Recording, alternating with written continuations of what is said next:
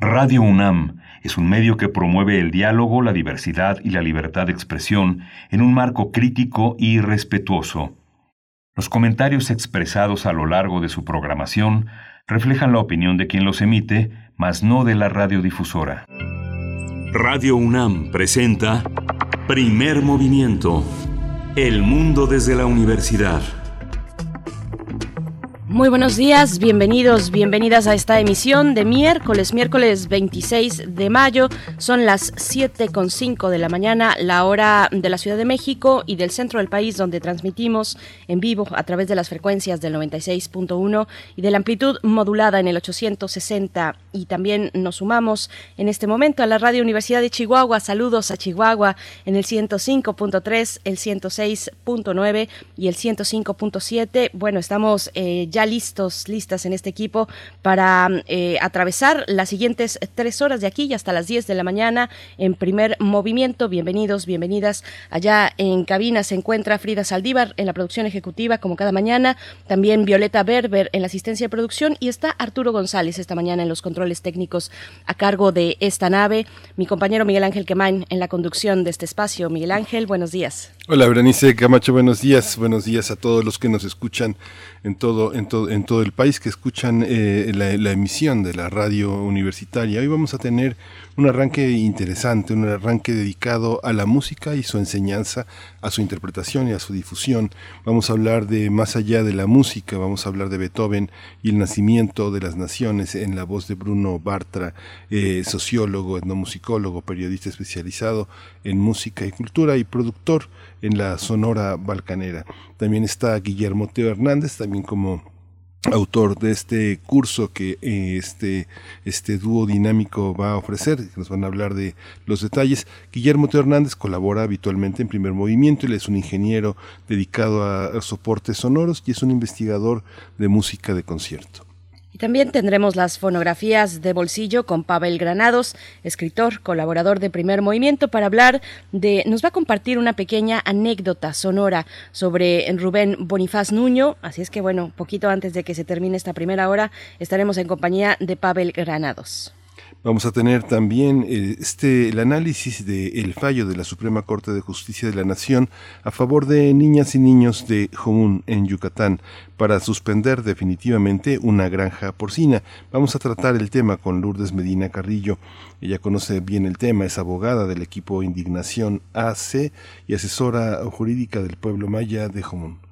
Y bueno, para la nota internacional, mm, volvemos a Colombia, damos seguimiento a lo que ocurre en Colombia. Mm, bueno, eh, con particular atención a las personas que continúan desaparecidas luego de las protestas, particularmente en la última semana. Vamos a estar conversando sobre el paro nacional y las protestas que continúan en Colombia. Nos acompañará Janet Valdivieso, periodista ecuatoriana. Ella trabajó en Quito para la agencia, agencia Associated Press y diversos medios, haciendo coberturas especiales y ha vivido en distintos puntos importantes mm, del continente, Montevideo, Brasilia, La Habana. Desde 2017 mm, se asenta en Bogotá, donde es periodista freelance.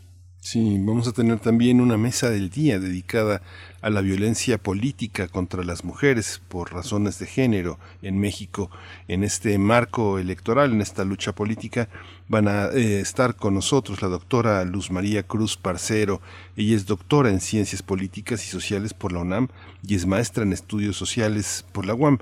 Ella ha sido profesora de tiempo completo en la Facultad de Ciencias Políticas y Sociales aquí en nuestra universidad, adscrita al Centro de Estudios Políticos. Eh, ella es integrante de la red de politólogas y ha investigado elecciones, participación ciudadana, clientelismo y ciencia política con perspectiva de género.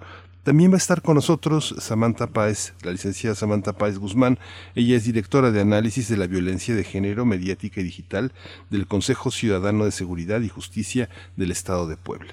Y antes de la mesa, la poesía en la voz y en la selección de Miguel Ángel Quemain, para cerrar con el doctor Plinio Sosa, como cada miércoles, nos acompaña en Química para Todos. El ozono, el ozono, héroe o villano? Es la pregunta para esta mañana del doctor Plinio Sosa, académico de tiempo completo de la Facultad de Química, dedicado a la docencia y a, la divulgación científica. Con esto cerraremos la mañana de hoy y bueno, quisiera que nos eh, compartieran a través de redes sociales si ustedes desde su ciudad pudieron ver hace unos momentos durante la madrugada eh, el eclipse total de, luna. Todavía donde yo me encuentro se, se, asoma, todavía continúa ya menguando, pero, pero continúa poquito menos de, poquito más de la mitad este eclipse lunar que también eh, se cruza con una superluna y una luna de sangre. Así es que es un espectáculo que si ustedes pudieron presenciar, pues es, es de completa belleza. Ya nos anunciaba al respecto la doctora Gloria Delgado Inglada de nuestro Observatorio de Astronomía del Instituto de Astronomía de la UNAM. Pues bueno, ahí está. Eh, compártanos sus fotos, sus fotografías o al menos sus experiencias si es que lograron ver esta hermosa luna del día de hoy, Miguel Ángel. Sí, mandaste unas fotos quejándote de tu, de tu cámara, pero es que no hay cámara, no hay cámara que alcance para, para tomar la luna. y a veces eh, los telescopios potentes que a los que puede uno acceder y colocar el teléfono celular, aún así, a pesar de la definición, este, extraña uno una, una cercanía. Es que es el deseo, Berenice, es el deseo inalcanzable, ¿no? Así es, de hecho, y, bueno, es, siempre un espectáculo bellísimo de la luna que nos ofrece desde hace dos años aproximadamente que no había una, eh, un eclipse total de luna, pero bueno, tuvimos la oportunidad algunos de verlo durante esta madrugada. Y bien, bien ahí anoten en redes sociales si tuvieron ustedes esa oportunidad, arroba P Movimiento, en Twitter estamos así, y en Facebook, Primer Movimiento UNAM. Vamos con nuestro corte informativo sobre COVID-19. COVID-19. Ante la pandemia, sigamos informados. Radio UNAM. La Secretaría de Salud informó que el número de decesos por enfermedad de la COVID-19 aumentó a 221.960. De acuerdo con el informe epidemiológico que, se ofrecen, que ofrecen las autoridades sanitarias, los casos estimados son 2.585.914. En información internacional, la Organización Mundial de la Salud consideró muy improbable que algún país o comunidad alcance pronto el alto nivel de inmunidad colectiva necesario para controlar la transmisión del SARS-CoV-2. Mike Ryan, director de emergencias sanitarias de la OMS, dijo que los estudios indican que se requiere que más del 80% de una comunidad esté inmunizada para interrumpir la transmisión del SARS-CoV-2 y los datos señalan que ningún país ha adquirido este nivel de inmunidad. En información de la UNAM, con las medidas sanitarias pertinentes en grupos reducidos y horarios escalonados, la Escuela Nacional de Enfermería y Obstetricia, la ENEO de la UNAM, reanudó clases presenciales el pasado lunes. La ENEO comenzó prácticas presenciales en el taller de reanimación cardiopulmonar y en el laboratorio de área quirúrgica luego de 14 meses de clases académicas y actividades a distancias. Rosa Amarilis Zárate Grajales, directora de la ENEO, dijo que esa entidad universitaria busca ser modelo de reapertura académica en la UNAM.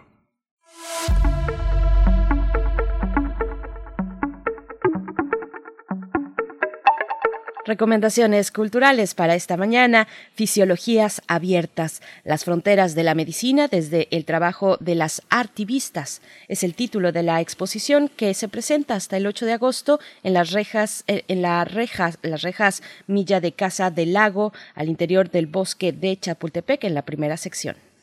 En el marco de El Aleph, Festival de Arte y Ciencia, esta exposición cuenta con la participación de artistas de Japón, Reino Unido, Brasil, Australia, México y Argentina. Se trata de la única actividad presencial para la quinta edición de El Aleph y se puede visitar de miércoles a domingo de 12 a 17 horas. Continúa el Aleph hasta el 30, hasta el 30 de mayo. Pues bueno, ahí están las coordenadas para seguir disfrutándolo. Vamos a hacer un primer corte musical a cargo de Negronis Trío y Pedro Capó. La canción se titula El Incomprendido.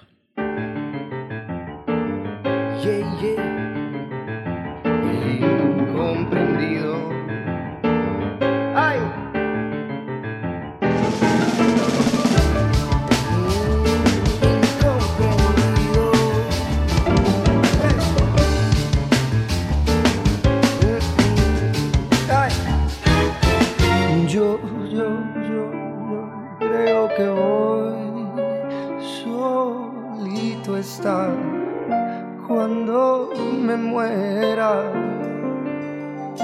He sido el incomprendido, ni tú ni nadie me ha querido, tal como soy. Yo, yo, yo, yo solo estaré.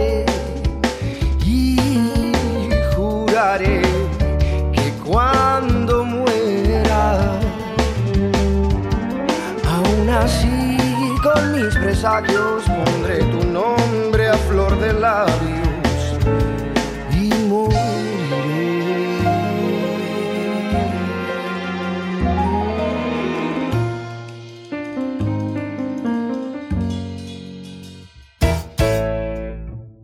Miro una estrella y deja de brillar.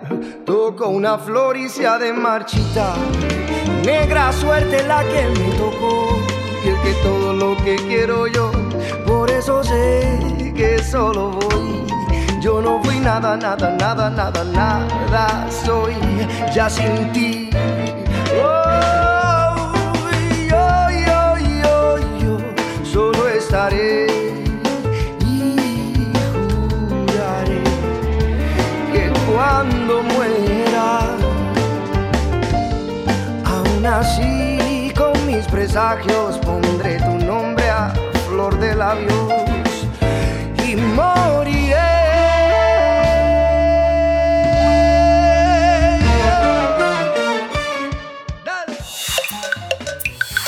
Primer movimiento. Hacemos comunidad. Miércoles de héroes y villanos. Beethoven es reconocido y adoptado como uno de los músicos más famosos de Viena. Sin embargo, el compositor también tenía fama de narcisista, egoísta, huraño, frustrado en el amor, alcohólico, entre muchos otros defectos. Mediante el curso Más allá de la música, Beethoven y el nacimiento de las naciones, que impartirá el investigador Teo Hernández y el etnomusicólogo Bruno Bartra, acercarán al público no solo a su música, sino también con el personaje y el contexto revolucionario de la época. Las- los especialistas van a humanizar a Beethoven con el fin de bajarle de un pedestal en el que se suele proyectar. De esta manera se pretende entender su vida sin dejar a un lado que era un genio, debido a que los eh, impartidores de este curso, bueno, van a retomar las canciones que no suelen circular en el mercado musical.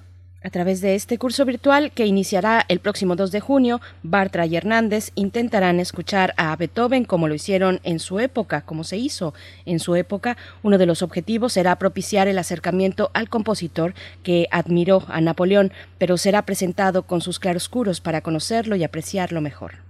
Este curso va a constar de ocho sesiones y está dirigido a todas las personas interesadas y para los informes que quieran recibir pueden escribir al correo más allá de la música 2021, más allá de la música 2021, arroba gmail.com. Pues vamos a conversar sobre los detalles, las fechas y el fondo de un curso como este. Vamos a estar precisamente ya y estamos ya en compañía de sus autores. Yo por mi parte presento a Guillermo Teo Hernández, ingeniero dedicado a soportes sonoros e investigador de música de concierto, colaborador en primer movimiento. Teo Hernández, ¿cómo estás? Buenos días, bienvenido. Muchas gracias, Berenice Miguel Ángel y todo el equipo de Primer Movimiento. Un gusto estar con ustedes. Gracias. Bruno Bartra, eh, sociólogo, etnomusicólogo, periodista especializado en música y cultura, DJ y productor de la Sonora Balcanera, nada menos. Bruno, bienvenido a Primer Movimiento. Buenos días. ¿Qué tal? Muchas gracias. Muy buenos días. Un saludo a todos y gracias de nuevo. Muchas gracias, Bruno. Eh, Teo, pues bien, ¿cómo, ¿cómo acercarnos a una figura de un peso tan, tan tremendo y tan terrible como el de el, como la figura de Beethoven? ¿Cuál es el objetivo en el acercamiento de este curso, Teo? Pues mira, como como bien lo dijeron, la figura de Beethoven es este es terrible, así en ese sentido, utilizando utilizando el término terrible en el sentido de, de que causa terror, ¿no? Causa terror porque de alguna forma se le ha puesto en un en un en un pedestal y eh, pues no no se puede bajar de ahí. O sea verlo cuesta a veces eh, a veces un poco de de trabajo. Y además sucede algo muy interesante. O sea paradójicamente la música de Beethoven es una música que en su tiempo fue una música absoluta y totalmente revolucionaria, o sea, era era una música que, servía, que conmovía, que, que enojaba, incluso por su por su modernidad en algunos momentos, ¿no? Eh, muchas veces incomprendida y a través de toda esta for, es la historia donde se le pone en un pedestal a Beethoven, donde se le adora, se ha vuelto exactamente lo contrario. Se ha vuelto una música, la música no es que se haya vuelto conservadora, pero la figura de Beethoven se ha, se ha vuelto conservadora. O sea, esto me refiero. La gente que escucha ahora Beethoven, la escucha desde el punto de vista de gente que quiere preservar algo, que quiere preservar el canon. Y esta es una figura muy, esta es una forma muy conservadora de ver a la música cuando en su tiempo era otra cosa. Entonces, un poco, una de las líneas del curso es acercarse a esta música desde otro ángulo y tratar, en alguna forma, de oírla con nuevos, con nuevos este, oídos. Porque muchas veces se piensa en todas estas prácticas interpretativas de época, ¿no? Y, y se habla mucho acerca de escuchar la música con instrumentos originales, como sonaba en su entonces, pero pocas veces hacemos el esfuerzo de escucharla como se hacía antes. Entonces, es un poco cambiar no solo la, la, la forma de ver al personaje, sino de escuchar la música. Entonces, lo que nosotros de alguna forma estamos tratando de hacer es hacer escuchas diferentes. Esto no quiere decir de ninguna forma que, vayamos a, a, a cambiar en, en, nuestros nuestros gustos, pero sí vamos a poder apreciar desde otro desde otro ángulo no solo a Beethoven sino al contexto histórico en el cual estaba. Es un reto para, para el oído, es un reto para quienes asisten a un curso como este, Bruno, escuchar cómo se hizo en su momento, cómo enmarcar precisamente, cómo ver a un autor y a un autor de este calibre enmarcado, enmarcando su música en el contexto social en el que se desarrolló. Eh, hola, ¿qué tal? Claro que sí, pues bueno, justamente es ese contexto histórico el que nos, nos ayuda mucho a tratar de, de vislumbrar cómo se escuchaba eh, la, la música de, de Beethoven en su momento. Estamos hablando de, de tiempos de la ilustración, de, tiempos de cambios eh, muy fuertes en, en Europa, yo diría de un cambio de paradigma eh, que va que va generando esta idea de esta otra idea de Estado, esta otra idea de nación y a la par de ello va cambiando la vida cotidiana, la manera de escuchar la música, los espacios donde se escuchaba y son en estos lugares donde se presentan las piezas de, de Beethoven y de sus contemporáneos. Y, y con esta mirada tanto a la vida cotidiana como, como a toda la, la transición política y social del momento es que podemos tener un pequeño acercamiento hacia cómo se escuchaba la música en ese momento, añadiéndole además eh, todo esto que ha comentado Teo respecto eh, respecto a a lo que significaba Beethoven en su momento, ¿no? De pronto hay que hay que ubicarnos en ese momento histórico, tratar de borrar es casi imposible, pero todo lo que viene después, imaginar un mundo sin naciones y que están empezando a emerger para eh, tratar de, de atisbar un poco cómo, cómo se escucharía esa música en ese contexto. ¿Cómo, Teo, este, Teo, cómo ¿Qué se exige? ¿Qué se exigía una, una, un personaje como Beethoven en términos de composición? ¿Qué, ¿En qué consistía ser productivo y en qué consistía ser notorio en una sociedad como la que vivía? ¿Qué había que componer? ¿Qué había que, que, eh, mostrarle a los demás para, para ser quien, quien él aspiraba a ser? Él no aspiraba a ser Beethoven, él aspiraba a ser otra cosa, ¿no? Bueno, efectivamente, es, una gran pregunta. Eh, y tiene múltiples respuestas. Por un lado, podemos eh, podemos tenemos que entender el momento histórico como tal como lo está planteando Bruno, es un momento de transición en el cual eh, hay una especie de emancipación de los compositores. Por ejemplo, eh, Mozart trata de alguna forma de emanciparse de toda esta esta sociedad eh, que dominaba a la, a la música, con esto me refiriendo a la nobleza y a la iglesia, él trata de hacerlo y no puede. No puede por el momento histórico. Eh, Beethoven le toca en la transición y él quiere hacer eso y lo logra. Entonces, eso también tiene un costo, ¿no? O sea, yo me estoy emancipando, yo ya quiero hacer mi propia música, pero ¿y ahora de qué vivo? Entonces hay una hay una dualidad aquí en en donde efectivamente por un lado se enfrenta a, a, yo puedo hacer lo mismo porque ya no dependo de un de un este de un noble o, o de la iglesia que son los que me están patrocinando pero ahora de quién dependo entonces ahora eh, Beethoven prácticamente como el primer músico eh, gran músico emancipado empieza a depender de otras instancias entonces por un lado compone música que le da fama, como las sinfonías que son muy personales, y por el otro lado tiene que empezar a componer música para, para el consumo. Y hay una anécdota muy graciosa eh, de que un día Beethoven está, está en, un, en una fábrica de pianos está hablando con la hija de uno de los constructores, que además era amigo suyo, la amiga está tocando el piano, Beethoven se acerca y le dice, ¿qué porquería es esa de música que estás tocando ahí? Dice, pues es una composición suya, maestro. Me dice, ¿yo hice eso? ¡Wow! ¿Cómo debí de haber estado para componer esa... Y, prácticamente usan la palabra esa cochinada, ¿no? Esto nos pone de, de, de, esta anécdota nos sirve para ilustrar que tenía que componer un poco de todo, o sea, pues una música para el consumo, que además empieza a ser un consumo hacia otro, hacia otros sectores, empieza a depender mucho más de las editoriales, ese es, ese es este otro punto interesante, o sea, la forma de ganarse el, el dinero empieza a tener nuevos canales y por lo tanto, pues tiene que hacer otro tipo de, de concesiones dentro de, dentro de sí mismo, ¿no? Y bueno, esta es una de las cosas que vamos a tratar, por qué se da este cambio, cómo es que se da, y bueno, el contexto histórico eh, que, que nos da Bruno nos sirve para entender todo esto. Hay una, hay una parte, Bruno, cuando hablas de esas transiciones, hay una transición en el instrumento. Ahora que Teo habla de Mozart, eh, hay una música que solo se escucha en, eh, como se dice, en petit comité, entre pocos. Eh, cuando llega Beethoven, Beethoven todo lo que compone empieza a sonar para muchos. ¿Cómo se da esta transición entre el contacto del intérprete, del ejecutante con su instrumento y la transición misma del instrumento hacia nuevos escuchas y nuevas maneras de, entender ese enorme escándalo que a partir de Beethoven significa la música?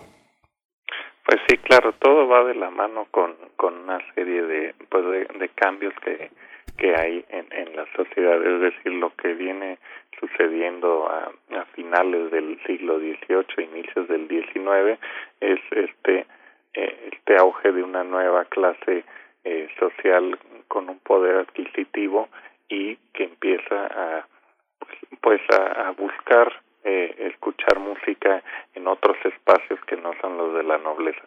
Me refiero que está emergiendo la clase media, por decirlo así, y se empiezan a generar efectivamente estos esta serie de, de, de conciertos por suscripción, como se llamaban, en espacios más, más grandes y que están nutriendo a esta nueva clase social que no es la aristocracia, como decía Teo, empiezan a cambiar los patrones, eh, quienes eh, financian la música.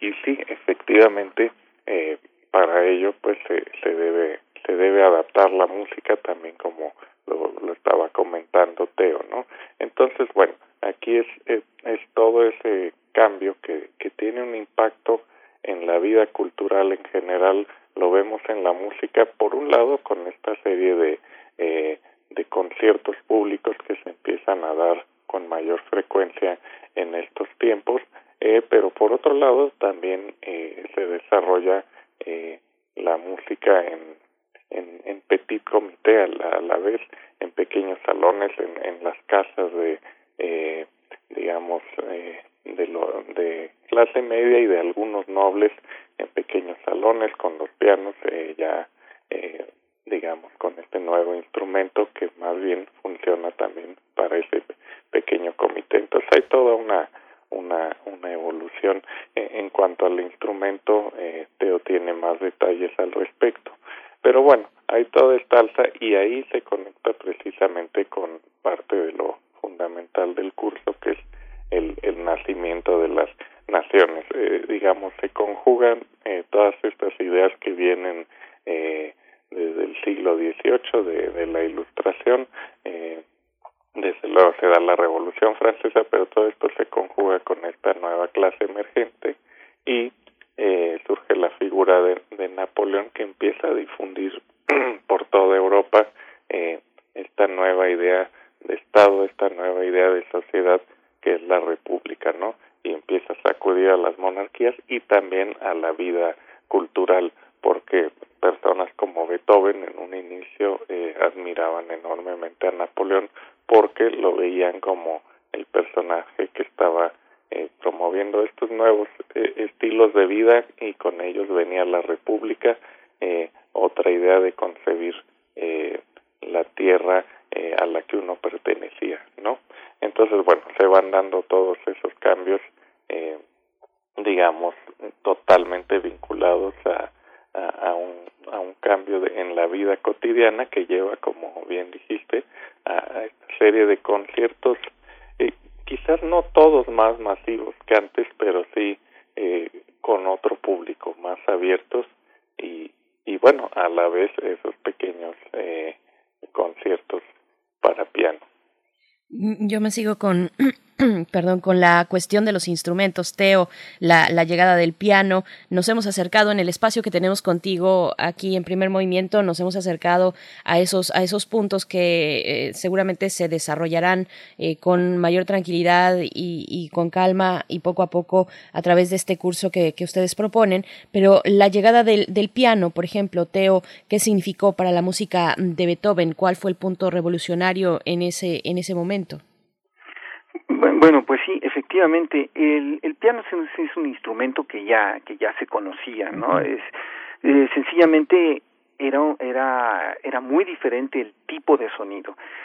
Lo, todos los instrumentos uh, en la segunda mitad del siglo XVIII y cuando, cuando digo la segunda, eh, todos los instrumentos es prácticamente todos los instrumentos de alientos y el y el piano evolucionaron evolucionaron muchísimo en cuestiones de sonido. Eh, se cuenta, por ejemplo, que, que Bach oyó uno de los uno de los primeros pianos y dijo no no qué qué cosa más horrible ¿eh? y, este nuevo invento pues no no no funciona no sin embargo el piano que ya conoce Mozart estamos hablando de 1760 1770 1780 tiene tantos cambios que se empieza a convertir en el instrumento por excelencia debido a sus posibilidades eh, armónicas, ¿no? Se puede tocar muchas más cosas con él. Cuando lo toma Beethoven, Beethoven lo convierte en su instrumento y ya le llega un piano un poco más evolucionado. Sin embargo, las demandas musicales de la época y de Beethoven hacen que los compositores trabajen directamente con los constructores para que haya esta esta relación tan tan fuerte entre eh, el sonido que se busca que da el constructor y el el compositor que quiere algo en particular. Entonces en la historia de la música esto es muy importante porque aquí vemos una una una colaboración que no siempre estamos eh, eh, conscientes de que haya existido entre el que construye un instrumento y el que va a inventar algo para que se toque sobre él, ¿no? Entonces, por eso precisamente Beethoven conoce a varios constructores y pide cosas especiales. ¿Qué es qué es lo que pide? Bueno, pide recursos, cosas, velocidad, eh, de recursos técnicos, eh, mayor eh, fineza en la cuestión del piano y el forte, pero también pide volumen. ¿Por qué pide volumen? Porque este se necesita que haya un mayor sonido para que el instrumento a su vez pueda ser puesto en una sala de conciertos más grande y pueda haber un concierto público también que es una nueva forma de eh, este acceder a recursos a recursos económicos. Entonces aparece también la figura del empresario musical en una forma más moderna, ¿no? Y esto evidentemente está relacionado con cuántas personas puedo meter y cómo van a sonar esas personas. Entonces los instrumentos de alientos también eh, evolucionan. Los instrumentos de cuerda quizá no evolucionen tanto en el sentido en que, bueno, un Stradivarius siguió siendo un Stradivarius, pero siempre tuvieron cierto tipo de modificaciones para que sonaran ligeramente diferentes. Esto es un, un, un instrumento de cuerda modificado eh, digamos, de principios del, del siglo XIX, aun cuando fuera un, eh, el, en origen del mismo instrumento que se había conver, que se había hecho en Italia eh, Stradivari, no sé, por Guarneri, sonaba diferente por algunas de las modificaciones que se les ponía y también evidentemente por la técnica a la cual este el instrumentista estaba estaba el instrumentista estaba desarrollando. Particularmente el piano se volvió sumamente popular en el, en el aspecto público, pero también en el aspecto privado. Se empezaron a hacer muchos pianos, se empezó a desarrollar el piano este vertical y este y bueno, en México en el siglo XIX, no, no tanto en la época de Beethoven, se vendieron una cantidad de pianos enorme, ¿no? Eso también fue un fenómeno mundial. Bueno, hasta en eso, en eso, en un elemento tan relevante como ese, ese también modifica nuestra nuestra escucha, la escucha hoy en día con respecto a lo que se pudo haber escuchado en su momento en un concierto eh, en la época de Beethoven. Y, y, también lo que se ha construido a través de del tiempo, eh, Bruno, es ese pedestal, ese pedestal que es una parte importante de este curso, cómo cómo se construyó el pedestal en el que todos pusimos a Beethoven, no necesariamente él fue quien se subió ahí eh, o no lo sé. Cuéntanos, por favor. Mm, claro que sí, pues sí, ese pedestal se va precisamente construyendo eh, a partir de, de, esa época con pues con, con, el inicio de todo este canon de, de la música clásica y, y bueno, a partir de ese momento, tiempo después, eh, cada vez cuesta más trabajo eh, no tanto bajarlo del pedestal, sino acercarse a la figura en el pedestal para poder eh, explorarla eh, más de cerca, ¿no? Y parte del objetivo justamente de eh, de este curso, de, dando el contexto histórico, escuchando e, estas piezas con eh, pues con oídos frescos y demás es es para poder eh, acercarnos más a esa figura que que se ha puesto sobre el pedestal eh, quizás sí bajarla del pedestal o subirse uno al pedestal para para verla más de cerca y no por ello perderle desde luego eh, respeto ni ni nada a, la figura como tal eh, no por ello eh, pues digamos despreciarla sino más bien justo apreciarla mucho más al poder al poder entenderlo más de cerca al, al dejar de escucharlo con eh, viéndolo en ese pedestal que finalmente es la visión que hemos creado y que es la que comentaba al inicio que, que, que lo hace ver eh, como algo más conservador, ¿no? Entonces, bueno, eh, sí, se ha construido ese pedestal y, y bueno, lo que pretendemos con esto es quizás ignorar el pedestal y enfocarnos en la persona eh, que componía música genial. Hay una, hay una visión sobre el ejecutante, el desarrollo de la subjetividad y el individualismo, los motivos de gran influencia en el orden de lo clásico que vamos a encontrar en el romanticismo, Bruno, pero hay, una, hay un aspecto que tiene que ver con la identificación de las naciones con sus, con sus intérpretes. ¿Cómo distinguir cuando un compositor eh, tiene eh, motivos que son nacionales, cómo crea la identificación con los mitos originarios y cómo desarrolla un mundo, un mundo propio que ya está en el horizonte de la modernidad, que ya estamos eh, pensando en el compositor como, como, una, como un mundo interno, no como un mundo social. ¿Cómo entender esta parte?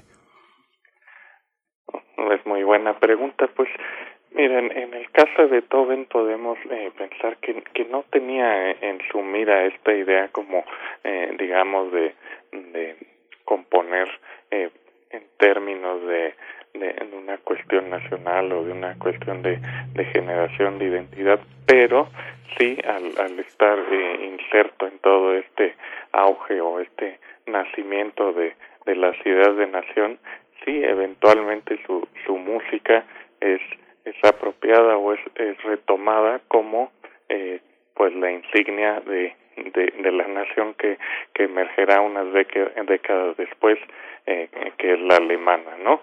Ahora, por otro lado, sí, eh, en estos tiempos, eh, precisamente a raíz de, del, del auge de los nacionalismos, eh, pues sí empiezan a, a surgir compositores, demás que empiezan a, a, retomar eh, la música folclórica eh, de ciertos lugares para para integrarla a la música culta, ya con una idea de tratar de de generar un, un lenguaje ligado a, a, a, un estado, a uno de estos nuevos estados-nación. Pero eso viene un, un poquito después, ¿no? Uh -huh. Entonces, bueno, algunos de, de compositores eh, conscientemente buscan crear una, una música nacional, otros eh, lo hacen más por una exploración eh, musical y acaban siendo eh, eh, emblemas de, de las nuevas naciones, ¿no?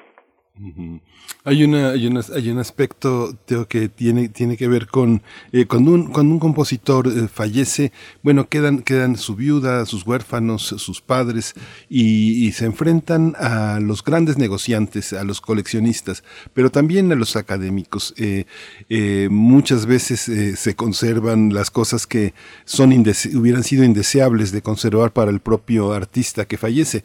¿Cómo? Cómo eh, valorar eh, las obras que eh, Beethoven no hubiera querido que se escucharan frente a lo que se sentía más orgulloso. ¿Tenemos derecho a tantos años de su existencia de escuchar las cosas que él hubiera aborrecido?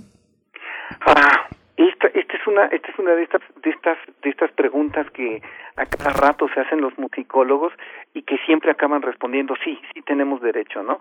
Es, es curioso porque es, es diferente la forma como, como abordamos ahora a los a los compositores no tomando una tomando una distancia.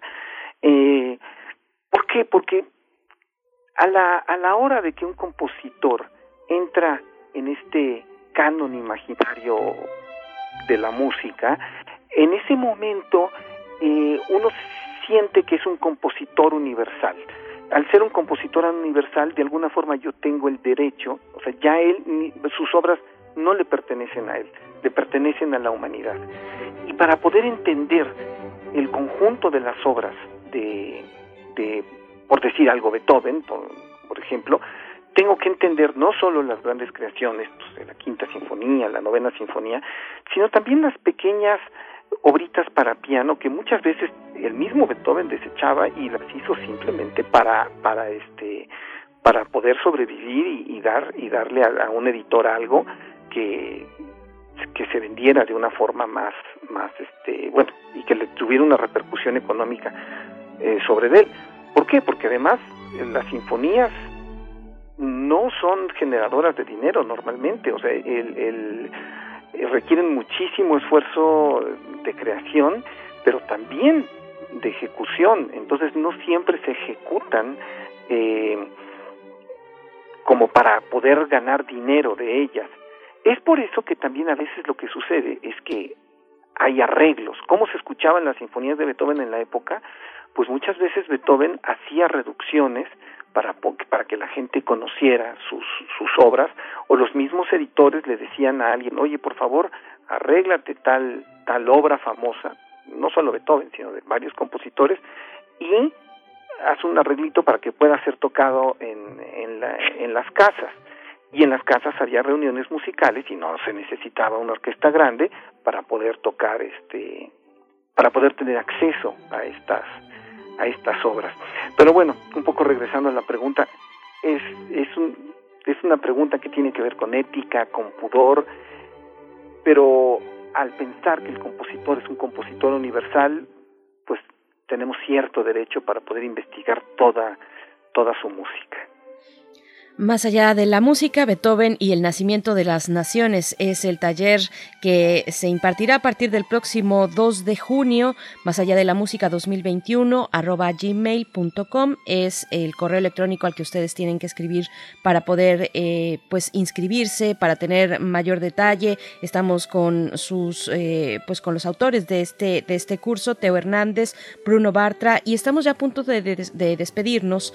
Eh, Teo, yo te pediría que nos comentes lo que ya estamos escuchando de fondo, eh, Chevalier de Saint George. Dinos, por favor, eh, ¿por qué, por qué elegiste, eligieron esta pieza para, para enmarcar nuestra charla? Y también nos vamos a despedir con un arreglo de la Sinfonía 2 para trío de piano de Beethoven. Cuéntanos, por favor, Teo. Bueno, es, es por, justamente esto, esto viene ligado a, a lo que acabamos de platicar ahorita, ¿no? Qué música había en, el momento. No, no podemos acceder a la, a la música de Beethoven y entenderla como música revolucionaria si no entendemos qué estaba rompiendo, ¿no? ¿Qué, por, qué era, ¿Por qué violentaba eh, el estatus de la música en ese momento y a, y a, qué, a qué iba? Entonces nosotros empezamos un poquito de atrás, cuál era, cuál es la escuela de Mannheim, cuál es este cómo era Mozart, cómo era la música de Haydn, bajo qué, sobre todo bajo qué tipo de sociedad se daba. Y este ejemplo de Chevalier de Saint George es particularmente interesante. Él, era un compositor negro que era hijo de, un, de un noble y había nacido en una de las colonias francesas. Cuando llega a Francia se, se, se, convierte en hombre libre y se convierte en un, en un bueno, era un mulato y se convierte en una figura pública importantísima. Él era violinista, es esgrimista, perteneció a la milicia y su música era una música muy reconocida. Entonces, si nosotros comparamos la música, digamos, francesa de la época napoleónica con estas ideas de libertad, con estas, con estas ideas de ir hacia lo nuevo, con lo que estaba pasando en Alemania, vemos que muchos de los elementos de, ese pensamiento, y no solo el pensamiento musical, sino del pensamiento en general, influyeron tremendamente en Beethoven. Es, entonces, como ejemplo, además, es, música muy bonita, ¿no? Y la sinfonía número, número 12, en un arreglo para trío, pues es esto que también hablamos comentado, que acceder a una sinfonía es prácticamente imposible, pero que los arreglos servían para la difusión de la música ya a nivel casero. Bien, pues Bruno Bartra, por último, pues dinos las coordenadas, recuérdanos cómo acercarnos a este curso, a quién va dirigido muy brevemente y eh, cuál es la dirección electrónica y los detalles para asistir. Claro que sí, bueno, el curso está dirigido a cualquier persona que le guste la música, que le guste la historia, no se requiere eh, tener ningún tipo de digamos, de habilidades interpretativas musicales, es decir, abierta a todo el público, a todas las edades, y eh, nos pueden escribir a más allá de la música 2021 arroba gmail.com eh, igual en facebook.com diagonal más allá de la música 2021 el curso se impartirá eh, a través de una plataforma electrónica es decir es, es eh, virtual eh, por Zoom. Eh, lo haremos cada miércoles de 6 a 8 de 6 de la tarde a 8 de la noche. Son 8 sesiones de 2 horas cada una y vamos a escuchar eh, bueno, piezas como esta de Chevalier de Saint George, que además trae una historia increíble que se vincula eh, totalmente con, los cambios que están sucediendo en, la Europa de ese momento, con los pues eh, con las diferencias o la diferencia de, de, mm, digamos de, de cómo se discriminaba antes y después a la población. Entonces es un gran ejemplo con una historia singular que veremos en, en estas sesiones y además es parte de toda esa selección de, piezas que pues que no se pueden escuchar en otro lugar y que y que y que solo Teo eh, las tiene en algunos casos o de unas versiones que él conoce y que son eh, perfectas para ilustrar también el momento histórico.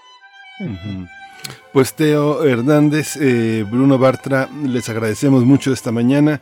Guillermo Teo, pues nos vamos a escuchar el, próximo lunes, pero muchísimas gracias por darte este tiempo de compartir este taller, curso, eh, que bueno, ya, ya es inminente su inicio y esta labor incansable que han hecho como este gran dúo dinámico que son. Muchas gracias, Teo.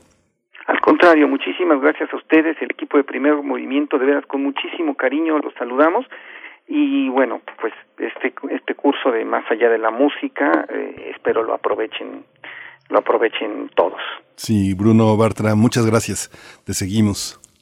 Sí muchísimas gracias por por esto como siempre por el espacio por por las preguntas tan interesantes y, y pues bueno por ayudarnos a difundir esta esta nueva visión y esta nueva forma de escuchar la música clásica Gracias. Gracias, Teo. Bruno, nos encontramos en estos espacios que generan de una manera muy inteligente, muy interesante y para todo el público. Así es que, bueno, está hecha la invitación. Vamos a despedir la charla con um, Beethoven, un arreglo de la Sinfonía 2 para trío de piano, cuarto movimiento, Alegro Molto, es lo que vamos a escuchar en este momento.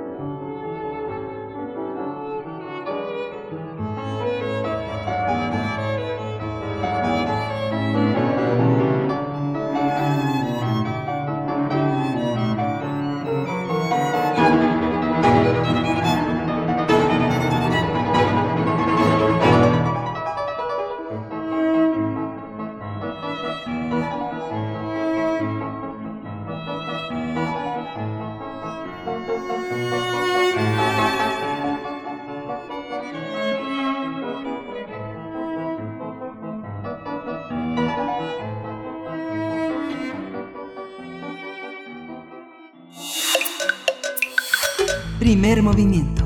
Hacemos comunidad. Fonografías de bolsillo. Estamos ya en compañía de Pavel Granados, escritor, colaborador de Primer Movimiento, para compartir una pequeña anécdota sonora de Rubén Bonifaz Nuño, ni más ni menos. Pavel Granados, ¿cómo estás? Buenos días. De, Miguel Ángel, muy contento de saludarlos como siempre. Gracias, Pavel. Gracias, pues, gracias, Pavel, te escuchamos. Fíjate, fíjense ustedes que sí, hay una pequeña anécdota que contaba Rubén Bonifaz Nuño, que se me hizo un buen pretexto para la arqueología sonora, porque él contó, él pues era un, era un muy buen conversador, luego de, de personajes como él, luego no queda tanto rastro, ¿no? Pero eh, Rubén Bonifaz Nuño siempre tuvo la fama de ser un poeta eh, muy, muy, bueno, naturalmente un gran, gran poeta, pero también un hombre muy afable y con muchas con mucha conversación de muchísimos temas. Y a Josefina Estrada le contó su vida, hizo un libro muy bonito con el Colegio Nacional, en que Bonifaz Nuño contó muchos aspectos de su vida. Pues cuenta que cuando era niño, su papá era telegrafista, eh, fueron a vivir a San Ángel y recordaba a Bonifaz que estaba una tarde con su mamá eh, pues ella estaba eh, con la ventana abierta a la calle y llegaba desde una casa eh, cercana un, un fonógrafo, el ruido de un fonógrafo. Y su mamá le dijo al, pues, al pequeño Rubén, le dijo, oye, por favor, qué bonita canción, ve a preguntarle a la señora de la, de la casa de junto qué estamos escuchando. Entonces Rubén Bonifaz Nuño muy chiquito, fue a la casa de junto, regresó y le dijo, pues dice que no sabe. ¿Cómo que no sabe? De otra vez a preguntar, por favor, a ver si pudiera eh, decirnos. Entonces volvió a preguntar, volvió a regresar, dijo, no, pues dice que no sabe. entonces eh, la mamá fue a preguntar y la canción le dijo, no, señora, lo que pasa es que la canción se llama Yo no sé. Y pues ya, pues es una, ¿qué te puedo, qué les puedo decir? Es una anécdota chiquita, quizá pues un, pequeño sucedido que se le hizo muy chistoso a Bonifaz. y por el cual se acordó, pues no sé, 60, 70 años después de esa tarde con su mamá. Y quizá él no volvió a escuchar esos, eh, ese disco ni esa canción, y quizá si él se lo volvió a escuchar ese disco no supo ni nada. Eh, pues bien, cuando yo escuché esa, esa, cuando yo leí esa anécdota dije, ay, pues me voy a poner a escuchar, a buscar qué disco pudo haber escuchado en esa lejana tarde de finales de los años 20 Rubén Bonifaz Nuño y di con la canción que se llama Yo no sé y pues bueno uno se puede poner a, a, pensar cuál habrá sido la historia de esta canción porque definitivamente es la única canción que yo conozco que se llama Yo no sé y fue grabada allá hacia 1928 en la marca Columbia en Estados Unidos, en Nueva York, por una cantante cubana que se llamó Pilar Arcos. Era una cantante que se escuchaba muchísimo en México, muchísimo en toda América. Era una cantante que yo creo que prácticamente grabó muy poco o actuó muy poco fuera de los estudios de grabación. O sea que Pilar Arcos fue una cantante que, se, que dedicó prácticamente su carrera a la grabación de discos. Grabó, no sé qué les puedo decir a ustedes, más de 300 discos. Pilar Arcos fue una mujer que vivió 97 años, murió a finales de los 80 en California y había dejado tras de sí una carrera realmente larguísima de discos y esta grabación pues es un tango, es un tango mexicano de finales de los años 20, les decía, y lo curioso es que es de una compositora mexicana, de María Griver, de quien sabemos tantas cosas, de, quien ignoramos tantas otras, es al mismo tiempo una mujer un poco misteriosa, pero ¿cómo, ¿quién era María Griver? Pues dicen que era una mujer, eh, pues para allá, para los años 20, una mujer que era al mismo tiempo compositora, al mismo tiempo quiso ser cantante, no realmente no la hizo como cantante mucho, sin embargo le encantaba viajar y dar recitales de su propia obra y allá por los, digamos desde 1926 más o menos, ella empezó a ser compositora hacia 1920 y quería hacer canciones muy populares. Ella decía que sus canciones eran historias que la gente pudo haber vivido. Y esta dice, es este pequeño tango que vamos a escuchar eh, se llama, que se llama Yo no sé, como, contaba Bonifaz Nuño, es igualmente un pequeño drama. Cuando estoy de noche a solas y pienso en ti, dice, dice Pilar Arcos, dice María Griver, pues es una, es un pequeño drama. Y quienes escuchaban las canciones de María Griver sabían que estaban escuchando canciones e historias que les podían ocurrir que les podían, canciones sencillas que le podía ocurrir a cualquier otra persona. Y pues como una pequeña, ay, pues un pequeño homenaje a Bonifaz, como una pequeña reminiscencia de unos cuantos minutos que ocurrieron hacia 1928, pues es esta canción que traje y que quisiera que escucháramos Pilar Arcos cantándole otra vez muchos años después a nuestro poeta de Veracruz, a Rubén Bonifaz Méndez. Qué padre, padre anécdota, eh, Pavel. Pues vamos a escucharlo, vamos a escucharnos y con eso y con eso despedimos esta hora. Le decimos adiós a la Radio Universidad de Chihuahua y nos encontramos mañana de 6 a 7, de 7 a 8. Vamos a escuchar esta esta anécdota musical de Rubén Bonifaz Nuño. Muchas gracias, Pavel Granados. Muchas nos gracias escuchamos a la próxima semana. Un abrazo a los dos.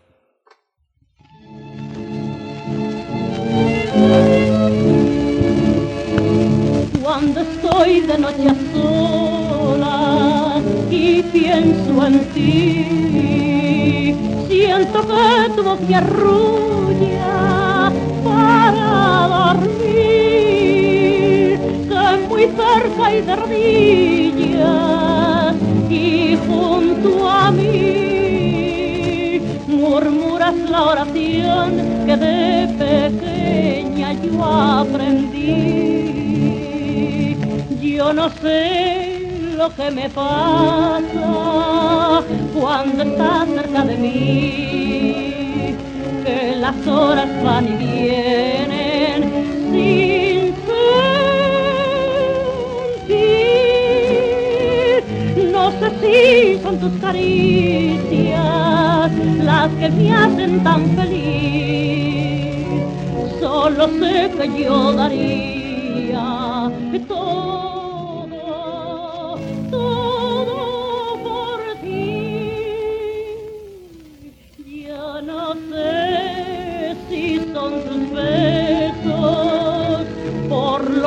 quiero vivir, pero sí sé que sin ellos siento morir.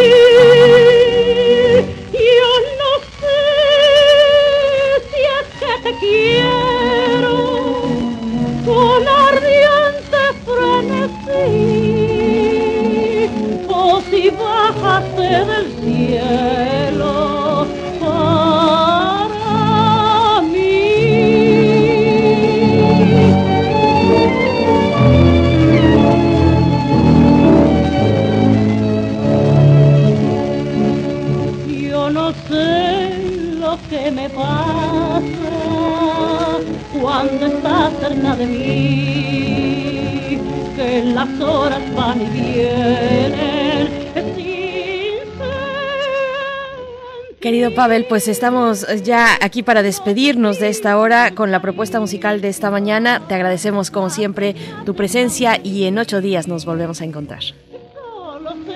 Con esto nos vamos también a despedir, a despedir de la Radio Universidad de Chihuahua del 105.3, el 106.9 y el 105.7. Los dejamos con música y después vamos al corte. si son tus besos por lo que quiero vivir, pero sí sé que sin ellos siento morir. Yo no sé si es que te quiero con Síguenos en redes sociales. Encuéntranos en Facebook como Primer Movimiento y en Twitter como arroba PMovimiento. Hagamos comunidad.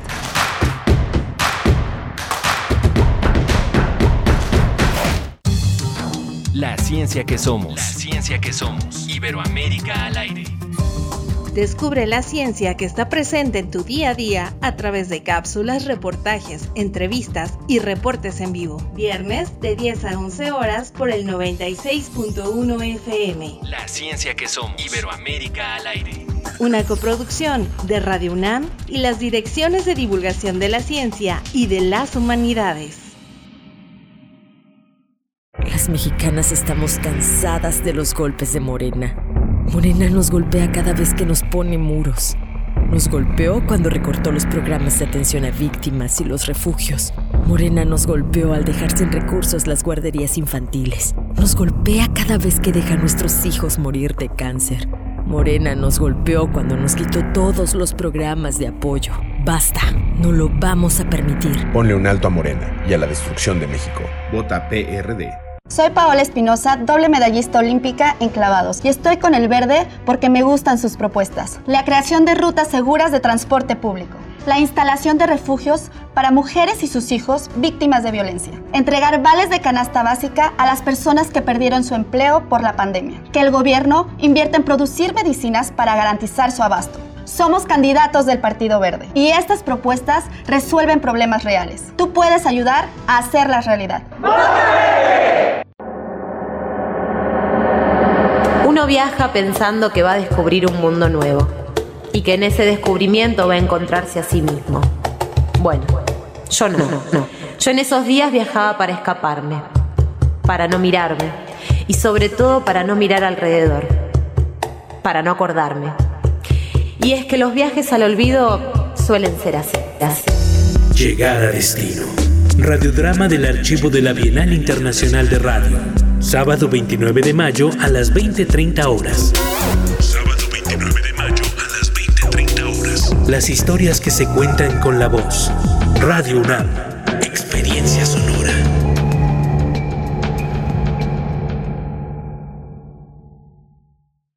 En el PRI queremos que México crezca, que las mujeres vivan seguras, que los jóvenes sigan estudiando, que las y los mexicanos tengan salud, medicamentos y estabilidad, En el PRI trabajamos por las mujeres, por los jóvenes, por los estudiantes, por los adultos mayores, por las familias de México. PRI, el Partido de México.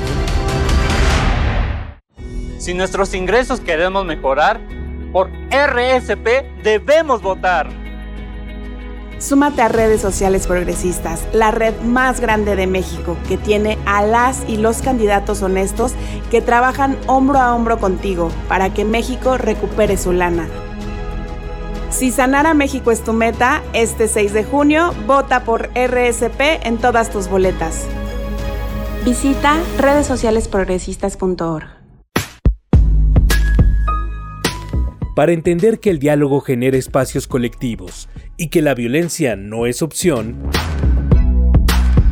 escuchar y escucharnos, construyendo igualdad, con María Amalia Fernández. Miércoles 10 de la mañana por Radio UNAM. Experiencia Sonora. No se debe consultar el derecho que tenemos las mujeres a decidir sobre nuestro cuerpo. Se necesita fuerza para que nuestros derechos y voces estén en el Congreso. Debemos cambiar la forma de hacer política. Se necesita fuerza para que nuestros derechos no se consulte, se garantice. Este 6 de junio vota con fuerza. Vota rosa. Vota fuerza por México. Si nuestros ingresos queremos mejorar, por RSP debemos votar. Súmate a redes sociales progresistas, la red más grande de México, que tiene a las y los candidatos honestos que trabajan hombro a hombro contigo para que México recupere su lana. Si sanar a México es tu meta, este 6 de junio vota por RSP en todas tus boletas. Visita redesocialesprogresistas.org. Queremos escucharte. Llámanos al 55 36 43 39 y al 55 36 89 89. Primer movimiento. Hacemos comunidad. Hola, buenos días. Ya estamos aquí en este miércoles 26 de mayo a las 8.07 de la mañana en primer movimiento, en la segunda hora de primer movimiento. Le damos la bienvenida a la radio Nicolaita allá en Morelia, Michoacán, esta gran radio universitaria con quienes nos conectamos todos los días de 8 a 9 de la mañana. Nos escuchamos allá en Morelia, Michoacán. Le doy la bienvenida también a Arturo González, que conduce los controles técnicos de esta, de esta gran nave que es Radio UNAM. Violeta Berber está hoy en la asistencia de producción, allá en la cabina, en una, de una manera presencial, siempre entusiasta, y Frida Saldívar en la producción ejecutiva. Berenice Camacho, del otro lado del micrófono. Berenice, querida Berenice, buenos días.